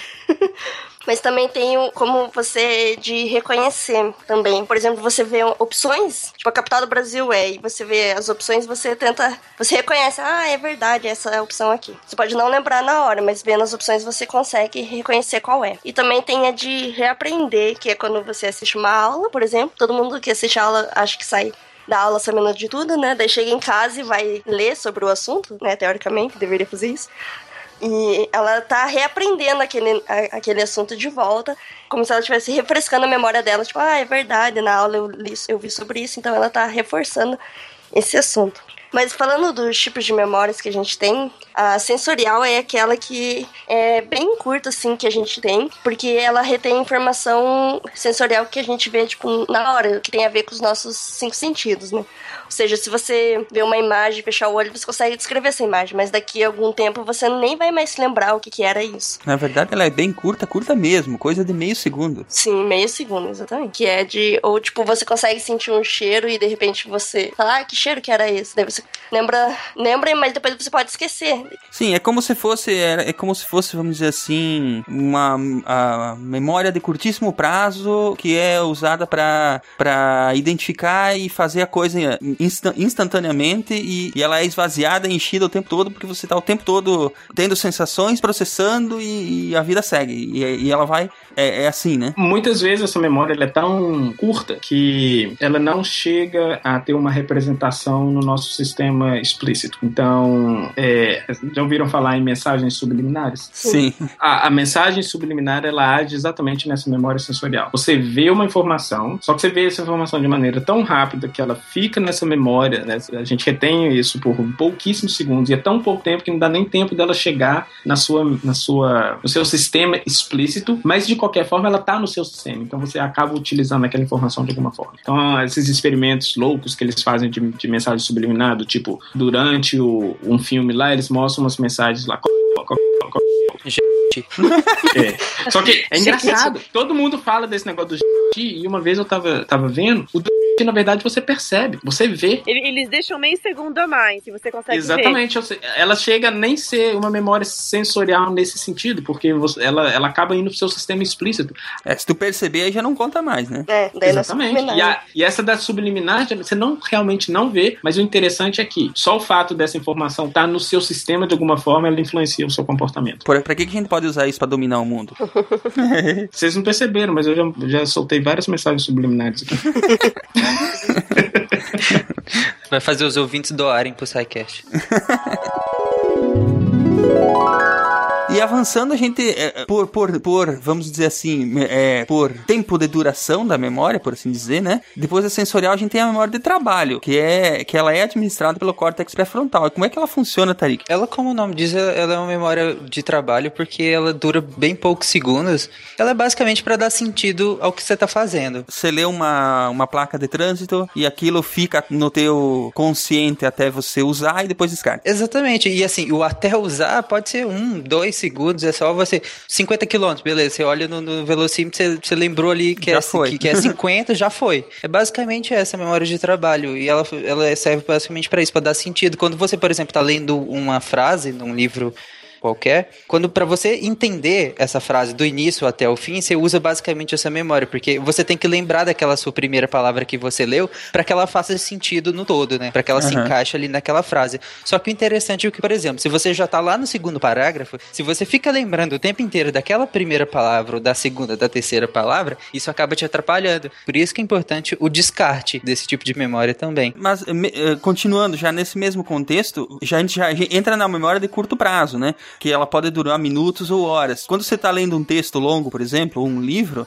eh, você pode não querer imediatamente lembrar do, do parágrafo anterior. Mas dali a, da- dali a um tempo, quando você quiser dar sentido àquilo que você leu, é, é- é aí que entra a memória de curto prazo, né? É, porque na verdade, a curto prazo você vai lembrar do contexto, né? Você não vai lembrar palavra Aham, por palavra, exatamente o que o cara quis dizer. Você lembra do contexto. Ah, eu li esse parágrafo e ele quer dizer mais ou menos sobre isso. E é diferente do trabalho, que você vai lembrar, tipo, ah, ele usou essas palavras pra é, dizer isso e tal. Sem contar que a memória de curto prazo pode, se a gente precisar, se a gente quiser, né, ser transformada em longo prazo, não é? Se quiser, é é aí que entra, né? Se, ela é necessa- se for necessário. Aham. Mas aí é que tá, nem sempre você consegue, né, transformar a memória de curto prazo em memória de longo prazo. Por que que isso acontece, André? É, você fala essa transmissão para memória de longo prazo? Pra consolidar, né? Eu li um, um, um texto, duas páginas de texto. Eu lembro o contexto dele, eu lembro o que, que significou, mas como é que, eu, como é que eu transformo essa memória de curto prazo em uma memória de longo prazo? Ou, ou isso não é consciente? Essa é, uma- essa é a pergunta de Um milhão de 10 dólares. milhões de dólares. Porque basicamente o que você está perguntando é como que eu aprendo alguma coisa. Certo. Como que eu, eu transfiro essa informação de forma que ela fique na minha memória de longo prazo, ela seja recapturada de maneira fácil, fácil e que ela esteja lá quando eu preciso. E todas essas técnicas de, de memória que a gente utiliza e que a gente fala são técnicas de como passar essa informação dessa memória de curto prazo para a sua memória de longo prazo. E, e o mais interessante é o seguinte: todo mundo fala que uma boa memória tem essa ideia de que uma boa memória é aquela que você consegue é, retomar de uma forma mais fácil. Agora, a retomada de uma informação, ela depende muito de como a informação é gravada. Então, essas técnicas de, de boa memória, elas na verdade trabalham em como que você codifica a informação e, e certas formas de codificar a informação vai facilitar a retomada daquela informação depois. O interessante disso é algumas interferências que a gente tem é, no sentido positivo da memória de curto prazo, né? Para que ela se consolide e forme uma memória de longo prazo. Uma delas é justamente você ter um prévio conhecimento sobre o tema. E aí é por isso que tem aquelas metodologias PBL nas universidades, que é você estudar sobre o tema antes de ir para aula, de ir à aula. Justamente por causa disso, porque se você tem um prévio conhecimento do texto, é muito mais fácil você contextualizar aquilo e aprender de fato. Não só você não vai decorar as palavras, mas você vai contextualizar com seu prévio conhecimento e vai ficar muito mais fácil a, a consolidação desse tipo de memória. E reconhecimento é, uma, é um processamento que facilita na memória. E o que, que é o reconhecimento? É quando o professor fala alguma coisa, na verdade aquilo você não está conhecendo aquilo, você está reconhecendo. Basicamente, se você lê antes e o professor fala aquilo na sala, o que você está fazendo no seu cérebro é o seguinte: opa, eu já vi isso antes, deixa eu identificar isso aqui na minha memória. Ó, oh, tá aqui mesmo. Esse, só esse processo de identificação faz com que aquela informação fique retida mais tempo na sua memória de longo prazo. Então, por isso que essa técnica, na verdade, é uma que eu, que, que eu, que eu falo com meus alunos que é uma das técnicas que, que, que são mais eficientes. Leia antes, saiba sobre o que, que o professor vai falar. Quando o professor estiver falando, aquilo para você vai ser simplesmente um processo de reconhecimento daquilo que você já leu. E quando você lê em casa depois, vai ser um re-reconhecimento daquela informação que você, gra que você gravou ou codificou de alguma forma antes. Então o truque é leia antes, preste atenção na aula e leia depois. Exatamente. E você lê antes até faz você criar alguns padrões de, daquele assunto que na hora, quando o professor falar isso, você já pode usar essa informação que ele vai passar e fazer perguntas diferentes, tirar dúvidas, porque normalmente o que acontece também, que as pessoas vão lá, assistem a aula, chegam em casa, vão estudar e começam a ter um monte de dúvidas sobre aquele assunto. Fala assim, nossa, por que eu não pensei nisso antes, na hora que o professor estava falando, não tinha essa dúvida, e agora ficou com a dúvida, daí vai ter que estudar mais para aprender esse negócio que ele estava com a dúvida Sendo que se ele adiantasse esse processo, talvez ele pudesse é, tirar a dúvida antes mesmo, ali na hora com o professor. Né? Crianças estudiosas aprendem mais. Estude antes de dormir também.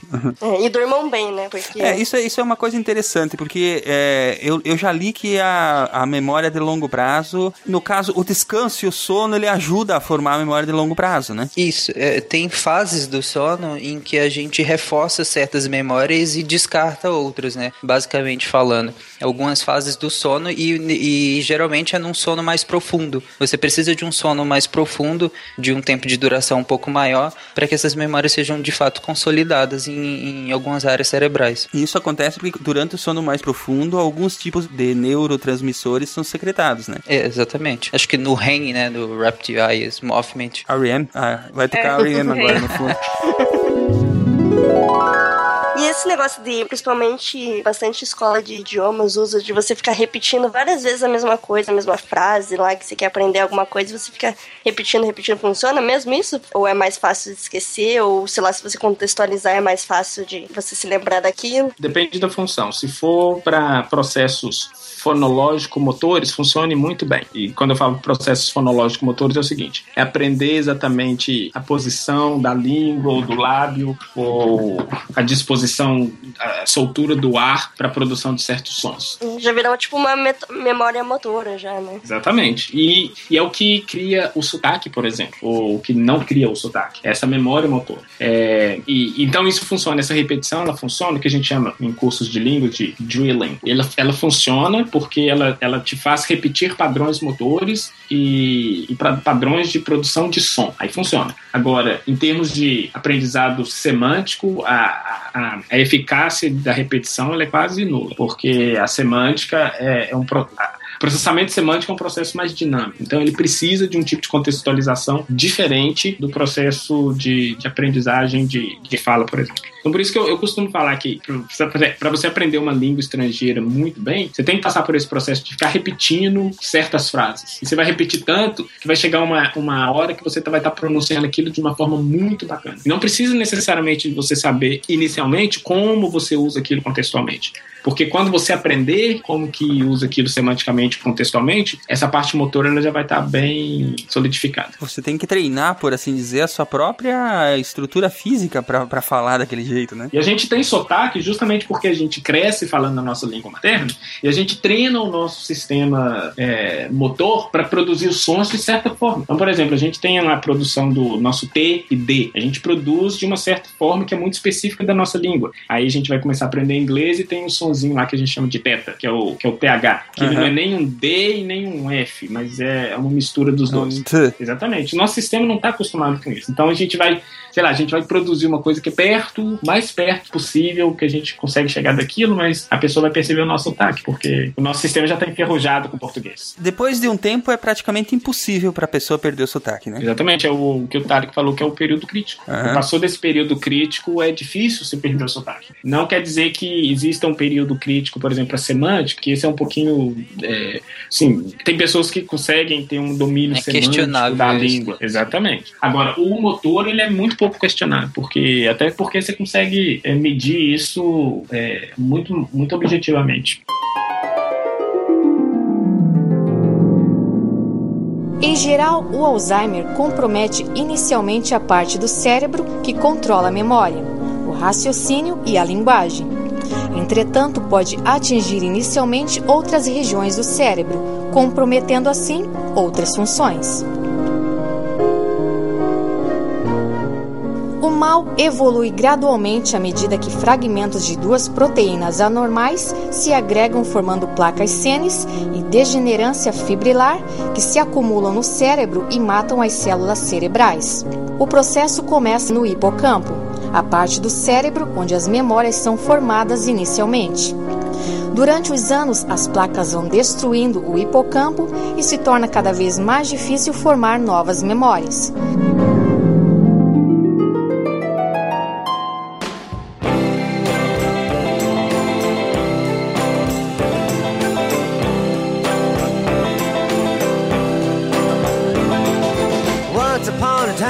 So fine, threw the bumps of dime in your prime. Then you, people call, say beware, doll, you're bound to fall. You thought they were all kidding you.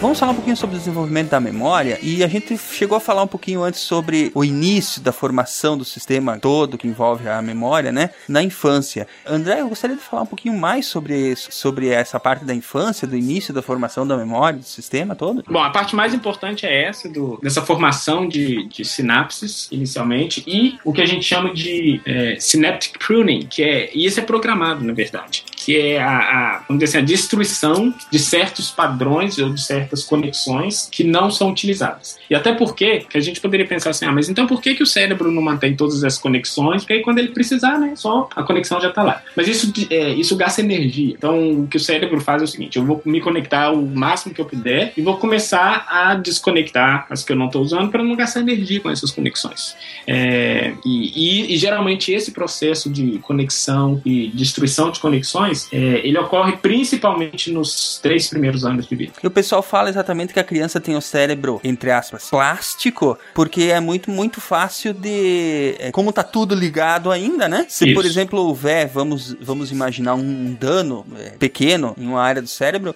é fácil pro, pro cérebro ir fazer essas conexões que ele precisava fazer lá onde tá machucado em outras partes, né? Sim, é, só pra gente não ter essa noção errada de que o nosso cérebro, como adulto, ele não é um cérebro plástico. Ele é também. É, só que a gente tem que pensar da plasticidade do, cérebro adulto como uma plasticidade mais enferrujada. Então, vamos pensar de novo na analogia lá da empresa. Seu cérebro é uma empresa com vários setores e várias pessoas trabalhando em setores específicos. Então, você tem lá um setor que é responsável por, é, pela parte financeira do seu cérebro e um outro setor que é responsável pela parte, sei lá, de recrutamento.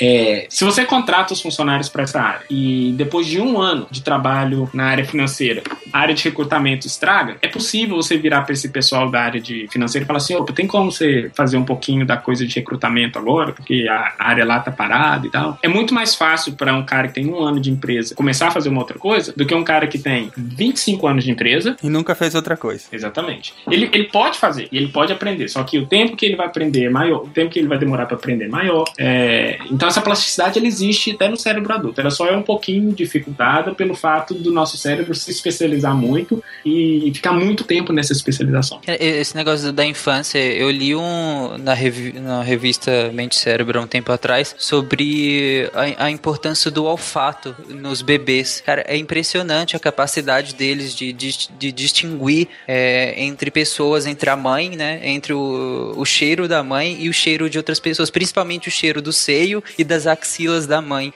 Uhum. E aí, e aí a importância da, da amamentação, né? É, Uma coisa que é super legal, por exemplo, em relação ao cérebro de uma criança, é a questão de percepção de sons, por exemplo. O recém-nascido, ele tem a capacidade é, perceptiva de distinguir entre praticamente todos os tipos de sons que você apresenta. Todos. Então, se eu, se eu falo um A com um tom um pouquinho diferente, ele é capaz de perceber essa, essa distinção. E justamente porque, como ele ainda não tem um, um cérebro formado para Ele não sabe ignorar, né? Exatamente, ele não sabe ignorar. Então ele vai simplesmente, ele percebe todos. Então, um estudo que, que, que eu participei quando eu estava no Canadá, a gente queria saber, por exemplo, se a criança ela teria uma preferência por sons da língua materna ao nascer. Então, só queria, a gente queria, basicamente queria saber se até quando a criança estava na barriga da mãe, ela conseguia perceber esses padrões de, de voz, por exemplo, de sons.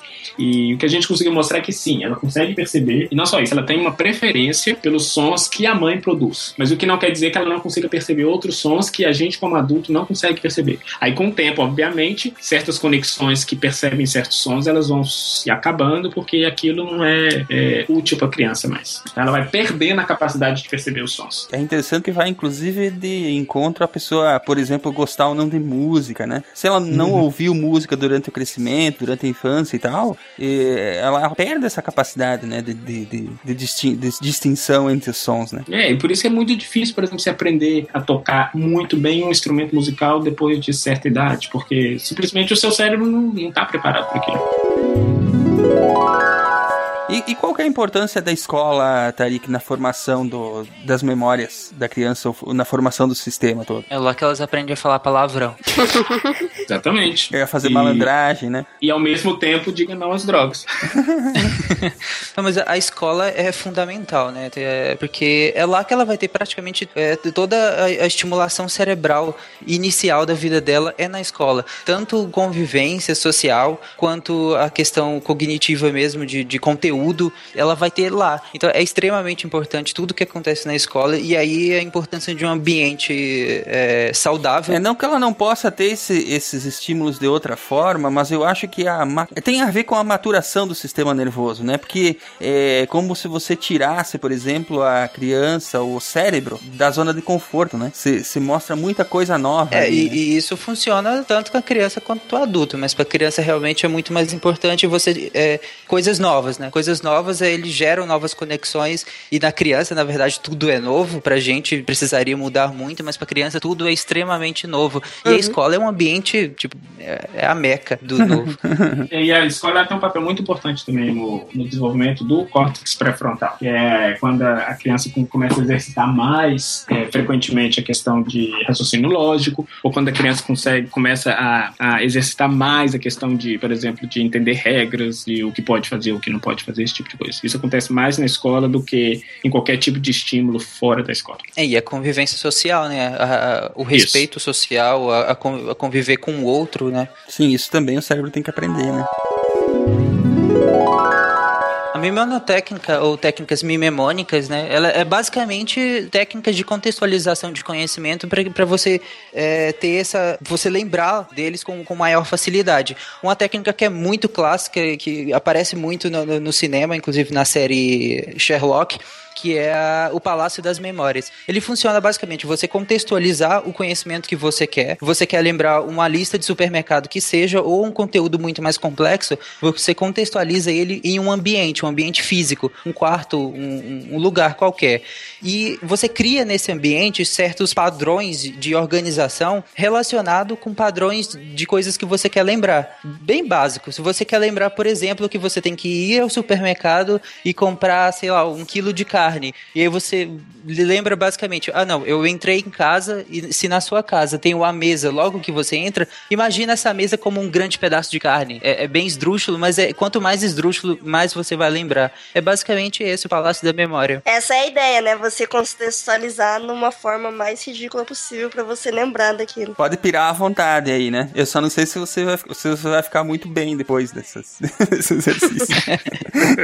Mas é muito interessante é, é, essa técnica, porque de início você pode, nossa, mas eu vou perder tanto tempo fazendo associações, mas ela se torna extremamente natural e é extremamente útil para lembrar é, coisas grandes. Dizem que ela surgiu na, na- em Roma, se eu não me engano, que eles tinham que lembrar aqueles discursos enormes, né? E eles usavam é, essa técnica. É legal que vo- você deu um exemplo bem facinho, mas é, o exemplo inteiro que tá na pauta que eu acho, eu acho interessante. Imaginando que você tem que comprar toalha, carne, queijo e café. Aí você imagina a tua casa como se você estivesse andando pela tua casa, né? E, e pensando, por exemplo, é, você vai memorizar, por exemplo, no teu quarto tá cheio de toalha em cima da cama. No corredor tá cheio de carne no chão. E se possível, tenta lembrar até o cheiro. também, Isso, né? o, o que no, o que no banheiro tem um, tem um queijo dentro do vaso sanitário, entendeu? E, e quanto mais pirado com esse salário, melhor, né? O único problema é que isso aí eu nem ia querer comprar o queijo, mas. É, eu, eu ia desistir do queijo também, se fosse assim.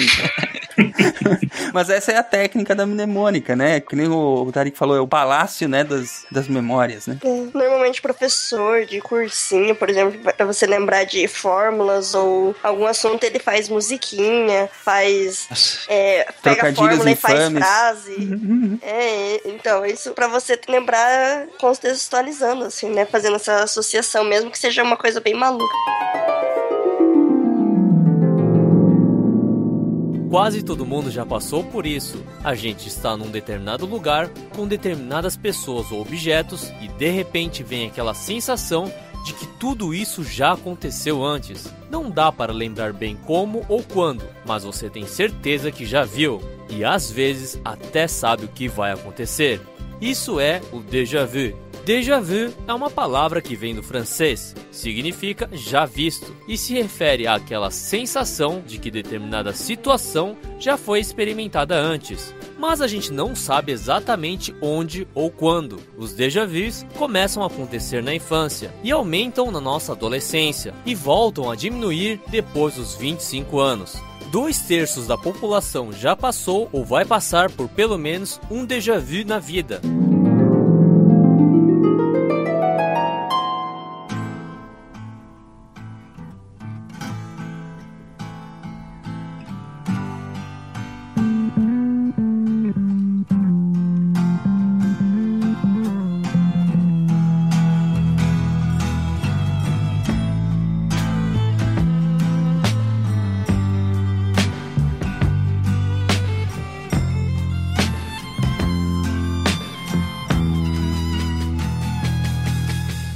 Acho que a gente pode complementar de uma maneira bem bacana falando sobre os distúrbios de memória, né? Que nós temos vários e com várias causas das mais variadas que são bem interessantes. A gente podia começar pela amnésia, Estrela. Pode falar sobre ela? Então, a amnésia ela acontece de, por diversas causas, né? E ela pode ser, tipo, ou só é, é, você ter na hora e depois nunca mais ter amnésia, ou você ter permanente, ser permanente, assim, você sempre vai ter é, esse distúrbio. É, então, a amnésia é que você não consegue reter informações ou novas, assim, por exemplo, é, existe alguns casos de pessoas assim que não sempre parece que vivem um- o mesmo dia, né? Porque não lembram o que fizeram ontem. assim. Tem até o filme sobre isso. Não é Prometheus esse filme. Não, não, de Ah, vocês acharam que ia acabar o programa Ah, apesar sem- de nós lembrarmos dele em todos os casts, É, ou em- você não consegue mais lembrar de alguma memória antiga. Às vezes pode ser grande parte da memória ou alguns pedaços você simplesmente esqueceu aqui. Né? E, tipo, a amnésia re- retrógrada, que é essa que você não consegue evocar as antigas memórias, elas podem ser induzidas assim, pela administração de choque eletroconvulsivo ou pela administração de drogas, assim, que vão alterar esses sistemas de neurotransmissores do cérebro, né? Pra você poder tentar relembrar essas memórias antigas. Ou você pode ter uma memória global, que você realmente não lembra de nada para sempre. Senão seria legal. Agora aí, André, e aquela. é, porque tem casos, né? Por exemplo, que a pessoa tem um, um- sofre um acidente, por exemplo, de carro, e a pessoa não lembra aquele período exato do acidente. Ela não lembra o que, que aconteceu naquele, naqueles, naqueles minutos ali. Isso é por causa do choque do acidente, por exemplo, é, balançou o cérebro, eu digo choque físico mesmo, ou é por causa do choque do excesso de, de, de sensações é, emocional? É, eu acho que tem um pouquinho dos dois. O, nosso corpo ele é muito interessante porque ele, ele quando ele, ele percebe que tem uma área que tem um trauma muito grande, ele vai tentar desligar aquela área para que ou o trauma não seja maior ou para que a pessoa não sinta dor por causa daquele trauma.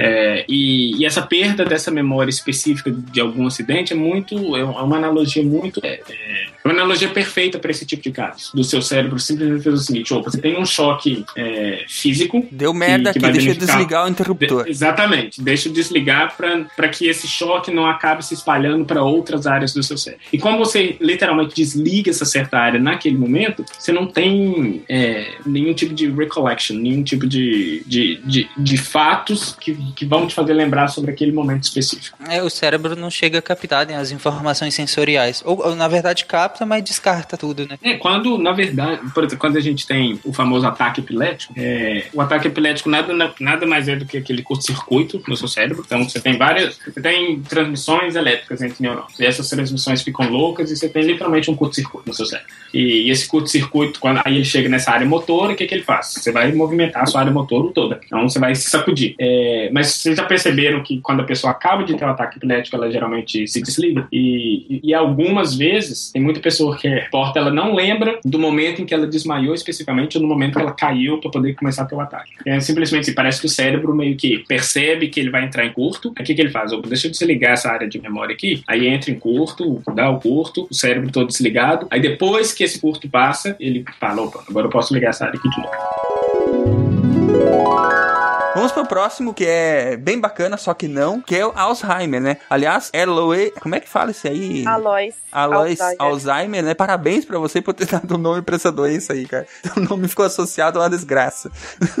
Então, é, Alzheimer, a gente não sabe a causa específica. A gente sabe que ele é, li- é ligado a um envelhecimento e que ela tem uma predisposição genética. Quando tem fator genético, geralmente tende a ser mais cedo, né? Eu vi, eu já vi vários artigos sobre isso, que os caras estão relacionando o alumínio que a gente consome, digamos, em também já panela, li isso. com o Alzheimer, né? Porque hoje em dia é muito mais comum você usar panelas de alumínio e tal do que antigamente. Tá certo que, tipo, a expectativa de vida também da- hoje é maior, então você tem mais casos, o diagnóstico é mais fácil e tal.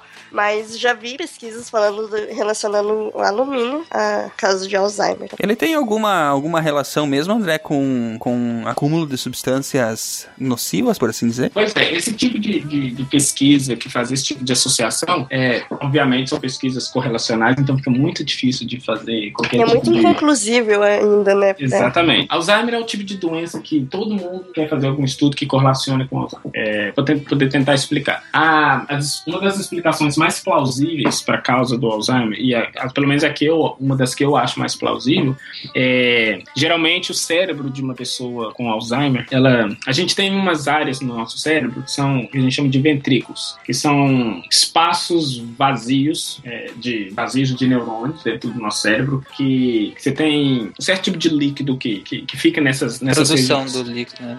Exatamente. E o cérebro de pessoas com Alzheimer geralmente tem essas regiões muito maiores, o que mostra que essas regiões elas ocupam, elas ocupam um espaço muito maior no cérebro. Um outro ponto que é muito interessante também que essas pesquisas mostram é a questão de você tem menos mielinização no seu cérebro. Então, o que, que é isso? Um neurônio, quando ele comunica com outro, ele comunica através desse axione, que é essa, essa, esse dendrito um pouquinho maior. E como ele é muito maior, para o impulso elétrico passar desse, desse axônio para um outro neurônio, ele tem que andar uma distância muito grande. Então, qual que, é, qual que foi a, a, o macete que o cérebro arrumou? Ele falou assim: bom, eu vou criar esse negócio que eu vou chamar de mielina, bainha, bainha de mielina, em volta desse neurônio, para que o impulso elétrico, na verdade, pule por cima dessa mielina e chegue mais rápido ao final do, do, do, do axônio. Então, tem-se a ideia de que quanto mais mielinização você tem no cérebro, mais, é, mais rápido o impulso nervoso passa de um neurônio para o outro e você acaba tendo um, um, uma frequência maior. Cérebro de pessoas com Alzheimer tem pouca mielinização. Você vê que eles, a baía de mielina ou elas se degradam mais facilmente ou são, são, são poucas. Nesse caso, ela estaria ligada a uma deficiência genética na produção dessa substância. Exatamente, exatamente. Essa, para mim, tem sido uma explicação das mais plausíveis e que é muito comum, por exemplo, na, com a velhice também. Você tem uma, não só de, de desmielinização, mas você tem pouca produção dessa mielina, por exemplo. E isso é normal. E é por isso também que a gente tem um processamento cognitivo um pouquinho mais lento com a, com a, com a produção de. com a sua idade. E, e, e tem várias pesquisas, algum, também ainda correlacionais, mas que, que, que relacionam muito, muito bem com essa questão da mielinização, que é a questão de se você trabalha o seu cérebro muito durante a sua juventude, a probabilidade dessa miel, de desmel, desmielinização. Essa é a, pa a palavra de hoje, crianças, anotem aí. a probabilidade dela ocorrer é um pouquinho menor e quando ela ocorre, ela ocorre um pouquinho mais tarde. Então tem várias pesquisas mostrando, por exemplo, que até bilíngues, pessoas bilíngues, pessoas que falam mais de, de uma língua, elas têm o onset do Alzheimer um pouquinho mais tarde do que pacientes que falam uma língua só, por exemplo. Apesar de todas essas pesquisas, ainda não existe um tratamento eficaz, né, pro, pro mal de Não, Alzheimer, né? Não. E o tratamento eficaz ele só virá com, com, com algum tipo de pesquisa que mostre eficazmente o que causa diretamente esse Alzheimer. Porque depois que, depois que ela tá desencadeada, é muito difícil conter, né? Até porque, assim, eu acho que o, o grande consenso, consenso não, mas o, o grande conclusão que a gente chega mais ou menos hoje, e eu, e eu acredito que provavelmente a gente vai parar nela, é que o Alzheimer vem com a velhice. Ponto. E eu acho que pra finalizar a gente pode falar sobre falsas memórias. Essa aí é boa também, né? A pessoa cria a própria realidade. Como é que funciona isso, André? É, muitos de vocês, durante o comecinho do programa, estava falando de algumas memórias que... E algumas dessas memórias foram memórias de antes de 5 anos de idade. É, e algumas dessas memórias, não estou falando que são, mas geralmente quando a gente tem alguma memória anterior a 5, 4 anos de idade, é, a probabilidade dessa memória ser uma memória falsa é muito maior. Por quê? A gente tem certo conhecimento, a gente tem um certo conhecimento prévio do mundo. Então a gente monta esquemas na nossa cabeça que nos ajuda a explicar como que o mundo funciona. Quando a gente vê alguma informação, a gente não presta atenção em todos os aspectos daquela, daquela cena, por exemplo. Quando a gente está vendo alguma coisa, a gente não presta atenção em todos os aspectos daquela cena. A gente presta atenção em alguns aspectos e os outros a gente preenche com o nosso conhecimento prévio. Muitas vezes a gente tem a, a sensação de que um pedaço de informação desse seu esquema é um pedaço de informação que foi realmente é, visto, mas que na verdade ele não foi visto. Ele simplesmente é parte desse esquema e desse conhecimento prévio seu. Então, por exemplo, é, você vai a um restaurante, qual que é o seu esquema de como um restaurante funciona? Você chega no restaurante, pede a comida, a comida vem, você come a comida, pede a conta, paga a conta, vai embora. Esse é seu esquema. Se você tá no restaurante e eu te pergunto assim, ah, você viu se o fulano pagou a conta? Provavelmente você vai falar que sim, mas não porque você viu ele pagando a conta, porque faz parte do seu esquema de conhecimento do que é um restaurante e faz parte do seu conhecimento achar que aquela pessoa não sairia do restaurante sem pagar. Então se alguém te perguntar assim, cara, ele pagou a conta? Não, pagou, ele pagou a conta, porque assim, ele não sairia do restaurante sem pagar. Mesmo você não tendo visto. Isso é o que a gente chama de falsa memória. Então, ela não é falsa no sentido de charlatã, mas ela é falsa no sentido de o seu sistema literalmente acredita que aquela informação foi vista. É como se fosse um viés confirmatório. Ele construiu aquilo porque ele precisava preencher aquelas lacunas, né? Exatamente. Essa é é uma das maneiras de, de, de produzir né, a falsa memória. Preenchendo as lacunas, isso. Preenchendo as lacunas. Isso, quando a gente faz um experimento de associação de palavras, é, literalmente a gente mostra um, um grupo de palavras e a gente pede à pessoa assim: olha, eu vou te mostrar um grupo de palavras e você tem que lembrar essas palavras depois, tá bom? A pessoa, tá bom. Então a pessoa vai criar uma técnica para lembrar aquelas palavras. Então, suponhamos que a pessoa vai criar uma técnica associando essas palavras uma com a outra. Então a pessoa vai lá, tá, tô mostrando uma palavra: sofá, mesa, cadeira, porta, luz, tudo mais. E no final, eu falo para ela assim: me fala aí as palavras que você lembrou, que você lembra. Então ela, como ela associou, ah, ele, aquilo são coisas da casa. Então, peraí, então tinha a palavra porta, tinha a palavra mesa, tinha a palavra bajur. Aí, se você pensar bem, a bajur não tinha. Mas como ela estava fazendo associação coisas de casa, a palavra bajur veio junto um pacote. E ela colo acabou colocando a palavra lá. Isso é que a gente chama de falsa memória. E é interessante que tem outro mecanismo de falsas memórias que é o tipo de sugestão.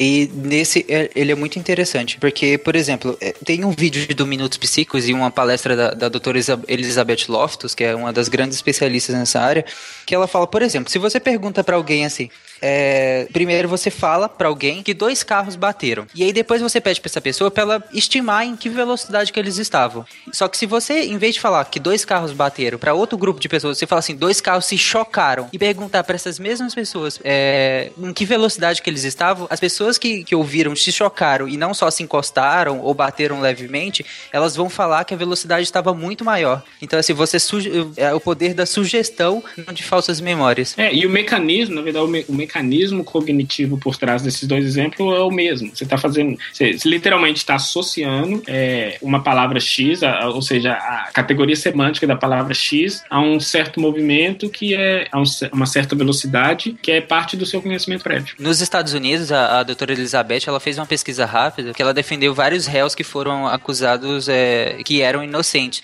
E ela fez uma pesquisa com 300 réus que foram condenados por, por crime, passaram 10 a 30 anos na prisão e por exames de, de DNA eles foram inocentados. É, eles foram condenados por, por testemunha oculares, né? Que Isso, exatamente. deram o seu testemunho falando que aquela pessoa fez aquele negócio. Exatamente. Desses 300 que cumpriram pena, cerca de 3 quartos deles foram condenados simplesmente por falha de memória das testemunhas oculares. Por sugestão ou outras falhas de memória, elas acusavam a pessoa e falavam que tinham visto ela fazer algo ou coisa parecida e a pessoa era condenada. É, às vezes nem é má a intenção da pessoa, né? Não, mas não é, é, é totalmente às vezes involuntário mesmo. Agora dá, dá também pra usar isso aí pro bem, ou não? Dá, dá pra usar sim. Tem várias pesquisas da, da doutora Elizabeth. Ela defende isso e criou, criou uma polêmica muito grande isso, porque ela defende que a gente pode também sugestionar pro bem. Que é, por exemplo, crianças obesas, se você sugestiona ela que, que certo alimento é, associa ele a certas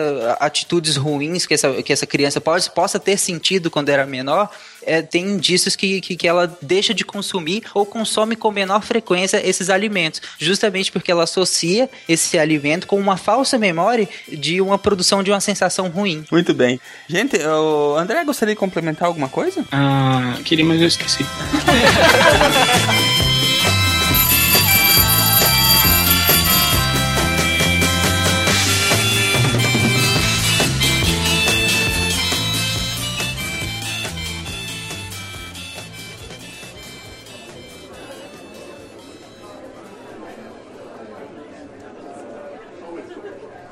aí, galera, como é que foi o fim de semana de vocês? Não lembro. Pô, Ixi, não lembro. então foi boa, hein? Caramba! Ah, por conta do cast, tá certo. tá Isso, certo, é. Tá certo. Tá certo. Nossa, eu não Tá, aguento razão, mais as pessoas fazerem essa piadinha do eu não lembro. Você- É porque você lembra das piadas, tem que esquecer. É verdade. Bom, então, gente, pra onde que a gente vai dessa vez? Pra, Pra algum lugar bem comer? legal. Eu acho que a gente tinha que ir num restaurante vegetariano. Eu acho um absurdo isso. Cara, olha, eu já fui em um. Até, é, a comida é até boa, viu, Marcelo? Não é ruim, não, cara. Cara, Talvez- É capaz que você goste. Você tem que entender que o único vegetal que eu como é batata frita. Que são dois vegetais, né? A batata que é vegetal em óleo vegetal. Ai, Mas você vai gostar, é comida indiana. Pô, Marcelo. só melhora. É, é, pra você ter- é, pra você, é, é pra você conhecer coisas novas, poxa. É, eu tô vendo que o Marcelo vai ficar só na água Vou, refrigerante. vou. Vai, vamos, vai, vambora, vambora.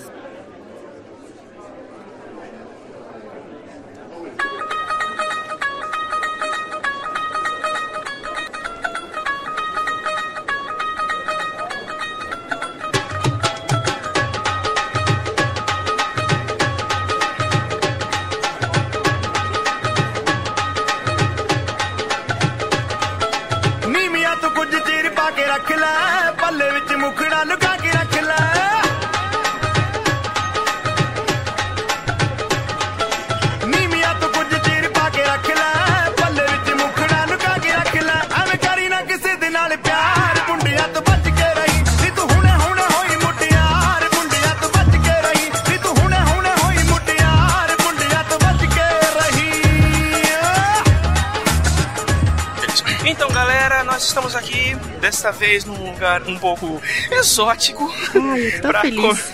Pra comer uma comida boa, beber uns, um- uns sucos maneiros e fazer a nossa leitura de e-mails da semana deste, deste último cast, não é isso? É isso, sim. Ah, essa comida indiana eu posso pedir um bife de elefante? Não. Olha. Só não pode ser de vaca, né? Não, não pode. É, então. Roca não rola. Não, mas. Então, beleza. Então, vamos lá ler os e-mails que os nossos ouvintes mandaram pra gente nessa semana.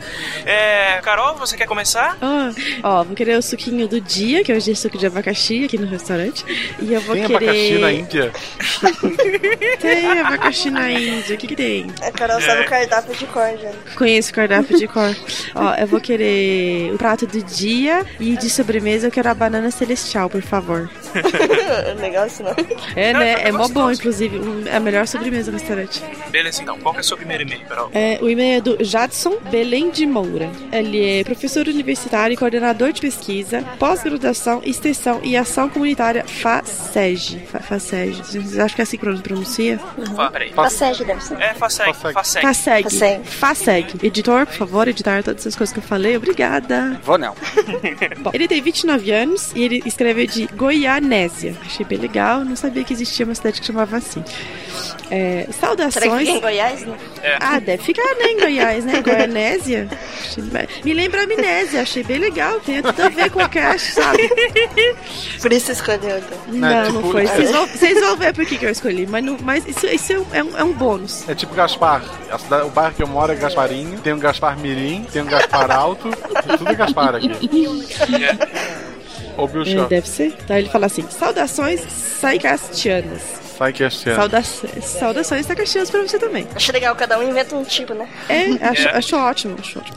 Ótimo episódio sobre abelhas e muito informativo. Parabéns pelo conteúdo. Sou formado em agronomia e pessoalmente tenho certos traumas da disciplina da apicultura, pois não passava, não passava uma aula prática sem, to- sem tomar um prego. Acredito que isso é, é uma picada, né? Tomar um prego. Muito Eu espero que sim. sim. Eu espero que sim. Eu também espero. É, gostaria de complementar algumas informações sobre a produção agrícola e manejo de abelhas. Espécies vegetais que aceitam abelhas como polinizadoras são classificadas como plantas apícolas. Algumas dependem exclusivamente dessa polinização, como o maracujá, por exemplo. Já outras espécies que não dependem exclusivamente desse método de polinização têm um aumento expressivo na produtividade. Faz todo sentido. É, como foi mencionado, o uso de polinizadores diminui sim o custo da mão de obra. Ainda citando o maracujá, a polinização manual é prática comum em áreas onde a incidência da man- mamangava é baixa. Estão terceirizando Of- até o trabalho das abelhas, olha só. Exatamente. Olha só. o funcionário vai com uma espécie de pincel em todas as flores espalhando o pólen. Esse manejo também é observado em outras espécies que possuem uma gama restrita de polinizadores. Essa, essa técnica era usada pelo, era usada pelo Mendel quando ele fez a, a estudo dele genético com ervilhas. Só que ele, ele polinizava as flores com um pincel. É exatamente a mesma técnica. Pô, legal, isso é bom. Continua. Pra ter controle, né, do... do... É, exatamente. Ele pegava a ervilha lisa, né, e polinizava com a, com a, a, er- a flor da ervilha lisa, com a flor da ervilha enrugada, pegava um pincelzinho e, e passava de um pólen pra outro, assim mesmo. É Ele exatamente isso como, como Ele era ca cafetão de ervilha. Isso. Meu Deus, foi a melhor, melhor definição que eu já vi dele até hoje. É, espécies graníferas, como soja e milho, de modo geral, se beneficiam bastante da presença de abelhas, aumentando a produtividade em cerca de 20 a 50%. E a eficiência das abelhas em relação a outros insetos polinizadores é de 97,43%. É, vale citar que esses números todos e todas as informações que o Jadson está nos dando, ele, ele fornece no e-mail todas as fontes. São papers todos publicados. Pô, legal. É mania de pesquisadora. É. Espécies frutíferas têm seus teores de açúcares aumentados, açúcares aumentados nos frutos, além de, uma incrementa, além de um incremento de peso e número de frutos com a presença de abelhas na polinização. Outro ponto importante são as abelhas brasileiras, que de modo geral não possuem ferrão. A abelha jataí, desculpe gente, eu não tenho maturidade. Já tá espanta. Já tá aí. Ai, gente, desculpe.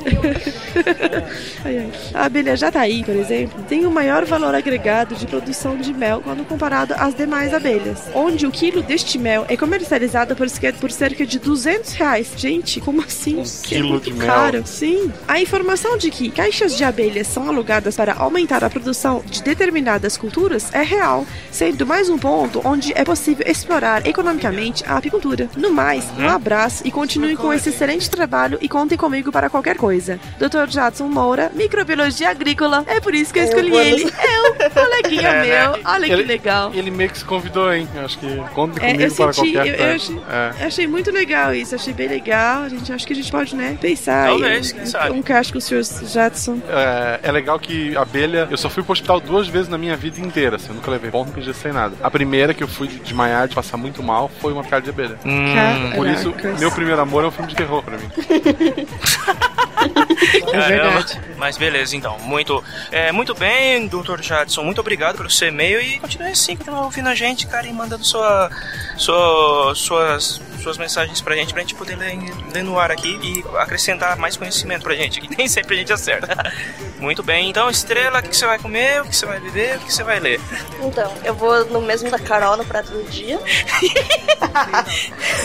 É, eu não sei, né? O cardápio então vai isso. É ótimo. E eu pra aconselho. compensar, né? Que nem aquelas pessoas que vão no, McDonald's e pedem uma Coca Zero, então eu vou pedir uma Coca-Cola normal pra compensar a quantidade de porcaria que eu preciso ter, pra não ser uma comida tão saudável assim. Tu já viu, tu já viu a Coca-Cola escrito estrela? Não. Não. Nunca vi também. Ouvintes achem, por favor. Mas será que. Então, sei, é o Deve ter nome? algum canto. Deve ter em algum canto. Se bem que eu não achei nem com o meu nome ainda. É sensacional. O Marcelo pergunta, é o nome? E a estrela não responde. É, não sei, né? É, é o nome dela, mas ela, ela lê nem assume. Tipo, é, sei que é o nome, mas sabe como é que é? Meus pais eram meio íris. Eu já vi Mabê, não Mabi, Mabê. Eu também já vi Mabê. Mabê nem Não, nome Mabê- de gente é isso.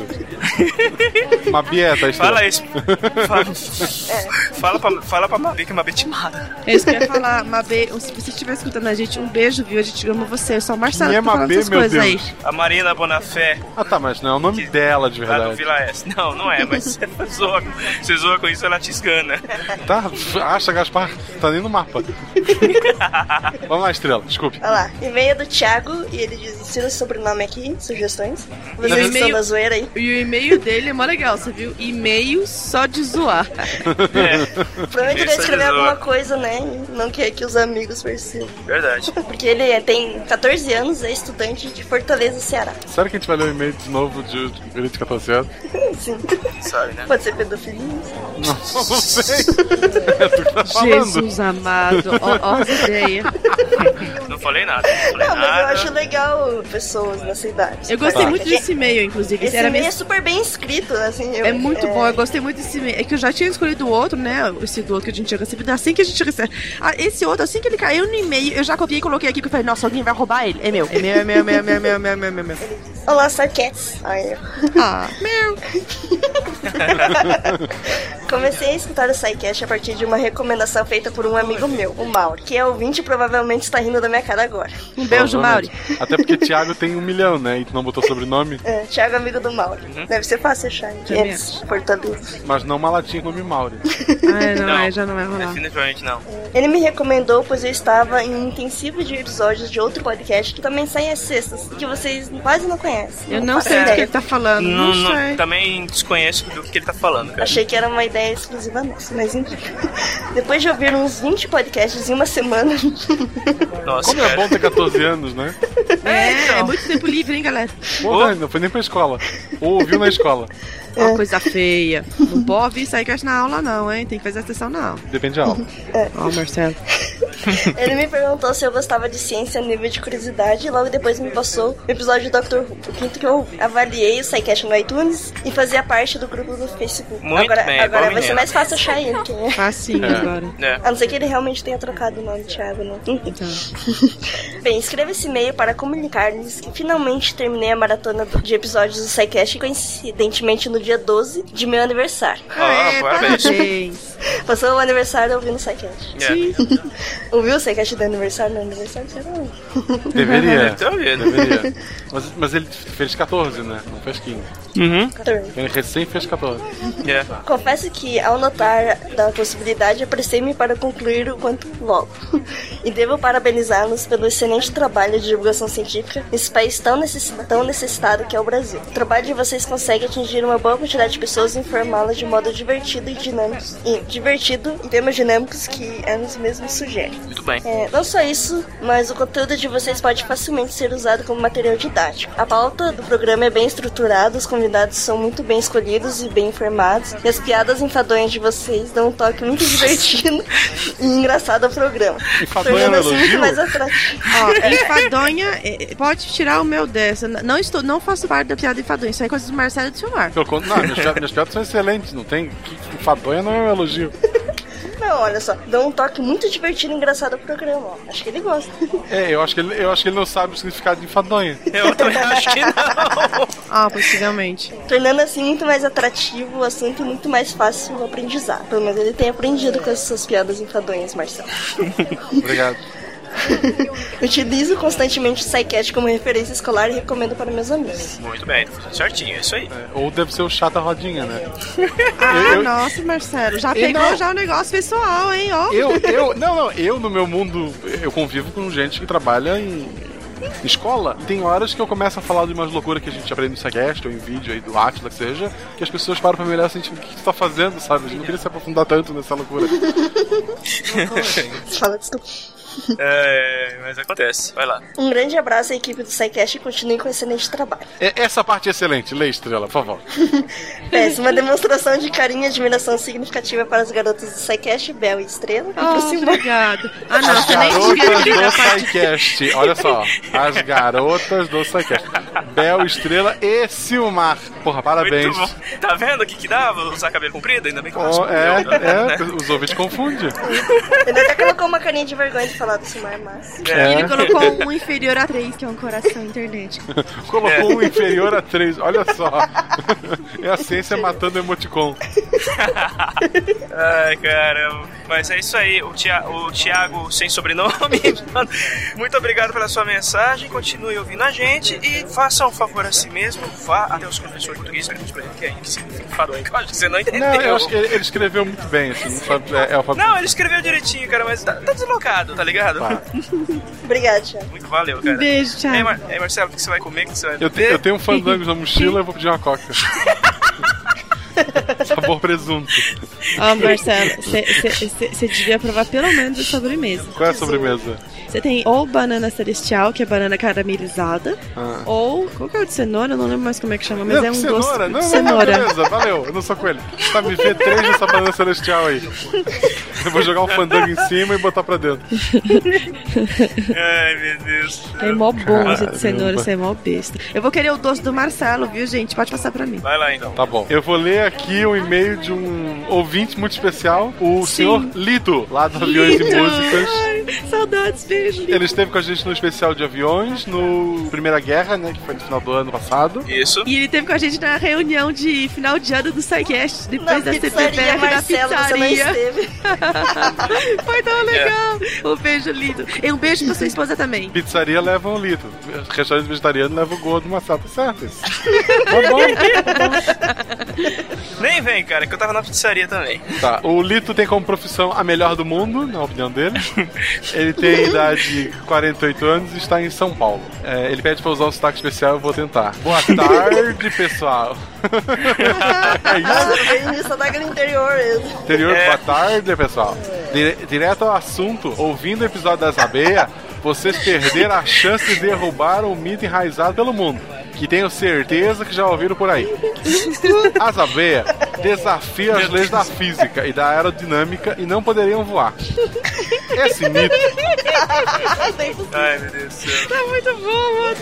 esse mito surgiu quando um engenheiro, provavelmente bêbado, fez uns cálculos num papel, levando em consideração a área da asa da abelha e seu peso. Chegando matematicamente à conclusão que a abelha não poderia voar. Mas, obviamente, elas voam. Então, as leis da física estão erradas. O cálculos do engenheiro. Eu já tô me perdendo no sotaque. Os cálculos do engenheiro. Qual dos dois vocês acham? O que vocês acham? Tá errada a física conhecida ou os cálculos do engenheiro? A física joga fora. Exato, né? É, o... é porque comentário que eu já vi em outro, outros podcasts. Ah, não, mas é porque a física que tu usa é a física humana. Outros, outros seres usam uma, a física especial deles, tá certo? É, é exatamente isso. A explicação é a seguinte: apesar dos cálculos do engenheiro estarem corretos, ele analisou o modo de voo da abelha com as asas rígidas, como se fosse um avião. E sabemos que abelhas, outros insetos, não voam como avião. Pro- Portanto, mito busted. Isso aí. Um abraço a todos do amigo Lito. Pô, a gente que agradece, né? Esse, eu, eu não lembro tu com esse sotaque, mas já que pediu pra fazer, eu me esforcei Eu muito. também não lembro, né? Mas ok. Não, não mesmo, cara. Um beijo, Lito. cara- Obrigada pelo e-mail.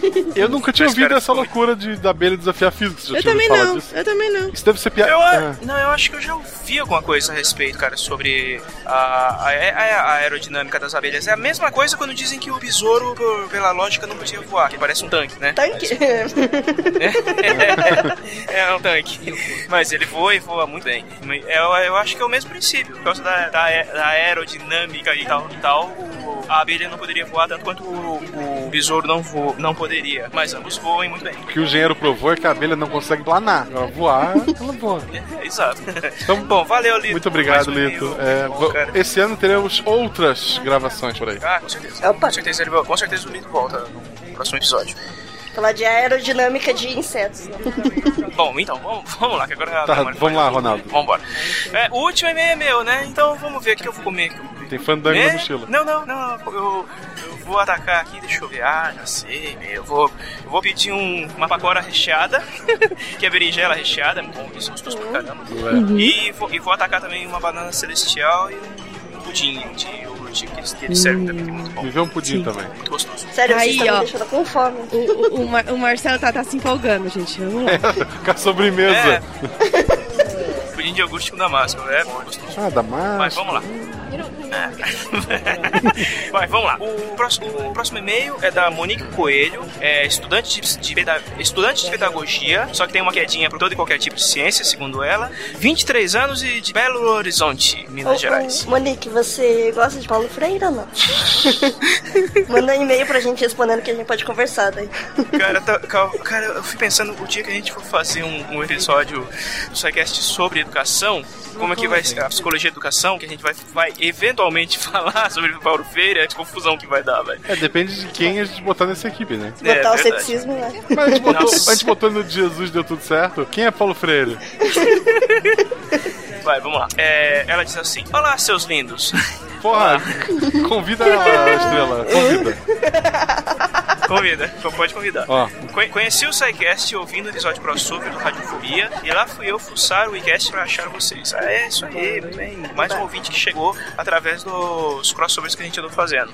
Muito legal. E um abraço, Léo Lopes. A gente tá. Vamos combinar com que dia de gravar mais uma vez. Isso. Gostei tanto do podcast que resolvi mandar esse e-mail. Primeira vez, e, eu- e notem, esta é a primeira vez que eu mando um e-mail para um podcast, apesar de acompanhar vários, hein? Olha que Aê, honra. ó, ó, ó. Primeiro e-mail que ela manda pro podcast é pra gente. Aqui a gente lê o primeiro e-mail. Você vê, né? Primeiro e-mail já, já é lido no ar. Você tá, tá com muita sorte, viu, garota?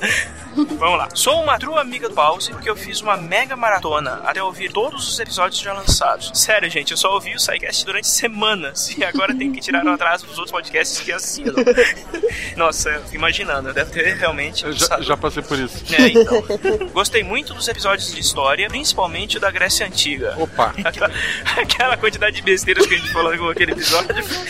Sério, uma coisa, bom, gostou. Eu ainda não assisti nenhuma versão do Cosmos, mas os episódios sobre ele me deixaram muito, muito, muito curiosa. Então tá esperando o que pra ir assistir, ô Monique? Vai. Eu choro Vai, em todos. já- Eu choro em todos. Tu Vai chora? assistir, vai. Eu choro em vários, sério, sem brincadeira. Eu, eu assisto Cosmos, ah, principalmente na versão nova.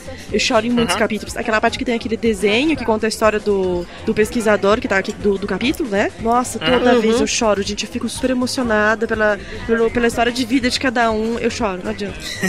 Não, o- a versão nova do o Neil deGrasse Tyson é excelente, é muito bem produzida. Só que a versão original tem o Carl Sagan, né? Então, cara. Eu até não uau. entendo por que que é Neil deGrasse Tyson e não Neil Carl Sagan.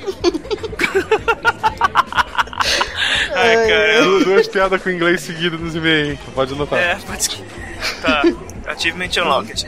Ah, obrigado, Silmar, por escolher a música Rose Tattoo no episódio do Radiofobia. Eu não conhecia a banda e agora estou apaixonado. Mais uma pra. A banda ouvir Rose provavelmente.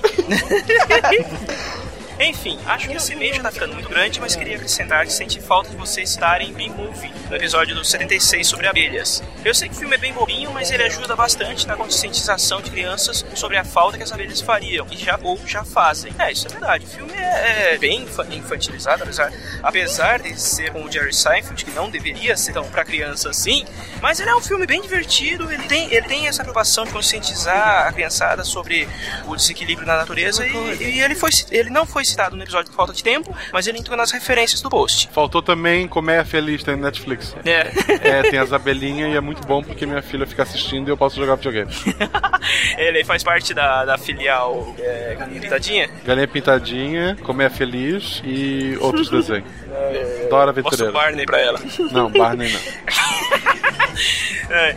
E assim, beijo pra todos, em especial pra Mel. É, Monique, muito obrigado pelo seu e-mail. Continue escrevendo pra gente, já que você deu sorte em, seu primeira, em sua primeira mensagem escrita, é, já foi lida no ar. Você, porra, você, você deu muita, muita sorte. Tem É. gente que tenta, tenta ser lida até hoje e não consegue. E tem, um- e tem um monte, a gente recebe tanto e-mail que o Silmar esses dias deu um porro em algumas pessoas porque a gente não tá dando conta de responder. Em certas pessoas. Certos- é, todos nessa gravação.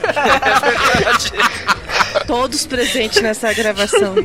É, todos, todos, todos, ninguém escapou. Ai, mas é isso, galera. Vamos, vamos ficando por aqui. Eu acho. Vamos continuar. Eu acho que, que agora que vocês já acabaram de ouvir o SciCast, eu posso fazer um jabá. Faça. Essa semana saiu terça-feira, o episódio 20 do ApexCast, ah, que é um podcast só sobre One Piece. Tem um ouvinte nosso que edita lá, que é o Mr. Caio, que edita muito bem. Caio! É meu Isso, grande amigo. amiguinho da eu Bel. chipo ele, eu chipo ele desde sempre. Olha, com, com a good forma, obviamente. Lá foi, a gente fez um episódio sobre foreshadowing, que são coisas que estão perdidas pelo mangá, tipo, é, foi citado lá no, no mangá número 4 e depois no 600, no capítulo 600, ele volta, a- aquilo, sabe, era uma pista pra uma coisa que ele ia fazer. E mesmo quem não gosta de One Piece, escuta lá pelo menos o início, que a gente brinca um pouquinho, tem uma homenagem que ficou legal pro, pro próprio Psycast. E Pô, legal. eu falo um pouquinho da ciência de One Piece, um pouquinho porque ela não existe praticamente. Mas assim, escuta só eu falar da ciência de One Piece que ficou legal. E quem gosta de One Piece escuta tudo que o pessoal lá. É o meu podcast, assim, não científico é, favorito atualmente. Muito bem, muito bem. Então ouçam lá o, o, O PEXCast. o Apex, o Apex Cast e prestigiem lá o Marcelo foi dar uma, Isso. uns tacos lá e tipo, dar um segue. Se tô, de, se tô de anime, só baixa pra contar um download e mostrar que o SciCast fez diferença. Isso, isso, Isso mesmo. Mas é isso, galera. A gente vai ficando por aqui pra continuar comendo a nossa comida indiana aqui. Sim. O Marcelo vai, vai continuar nos fandangos. e é isso, galera. Até a semana que vem. Dê tchau, dê tchau, pessoas. Dê tchau, Tchau, pessoas. gente. Eu tô aqui na mais. dúvida, ah, eu já li o e-mail?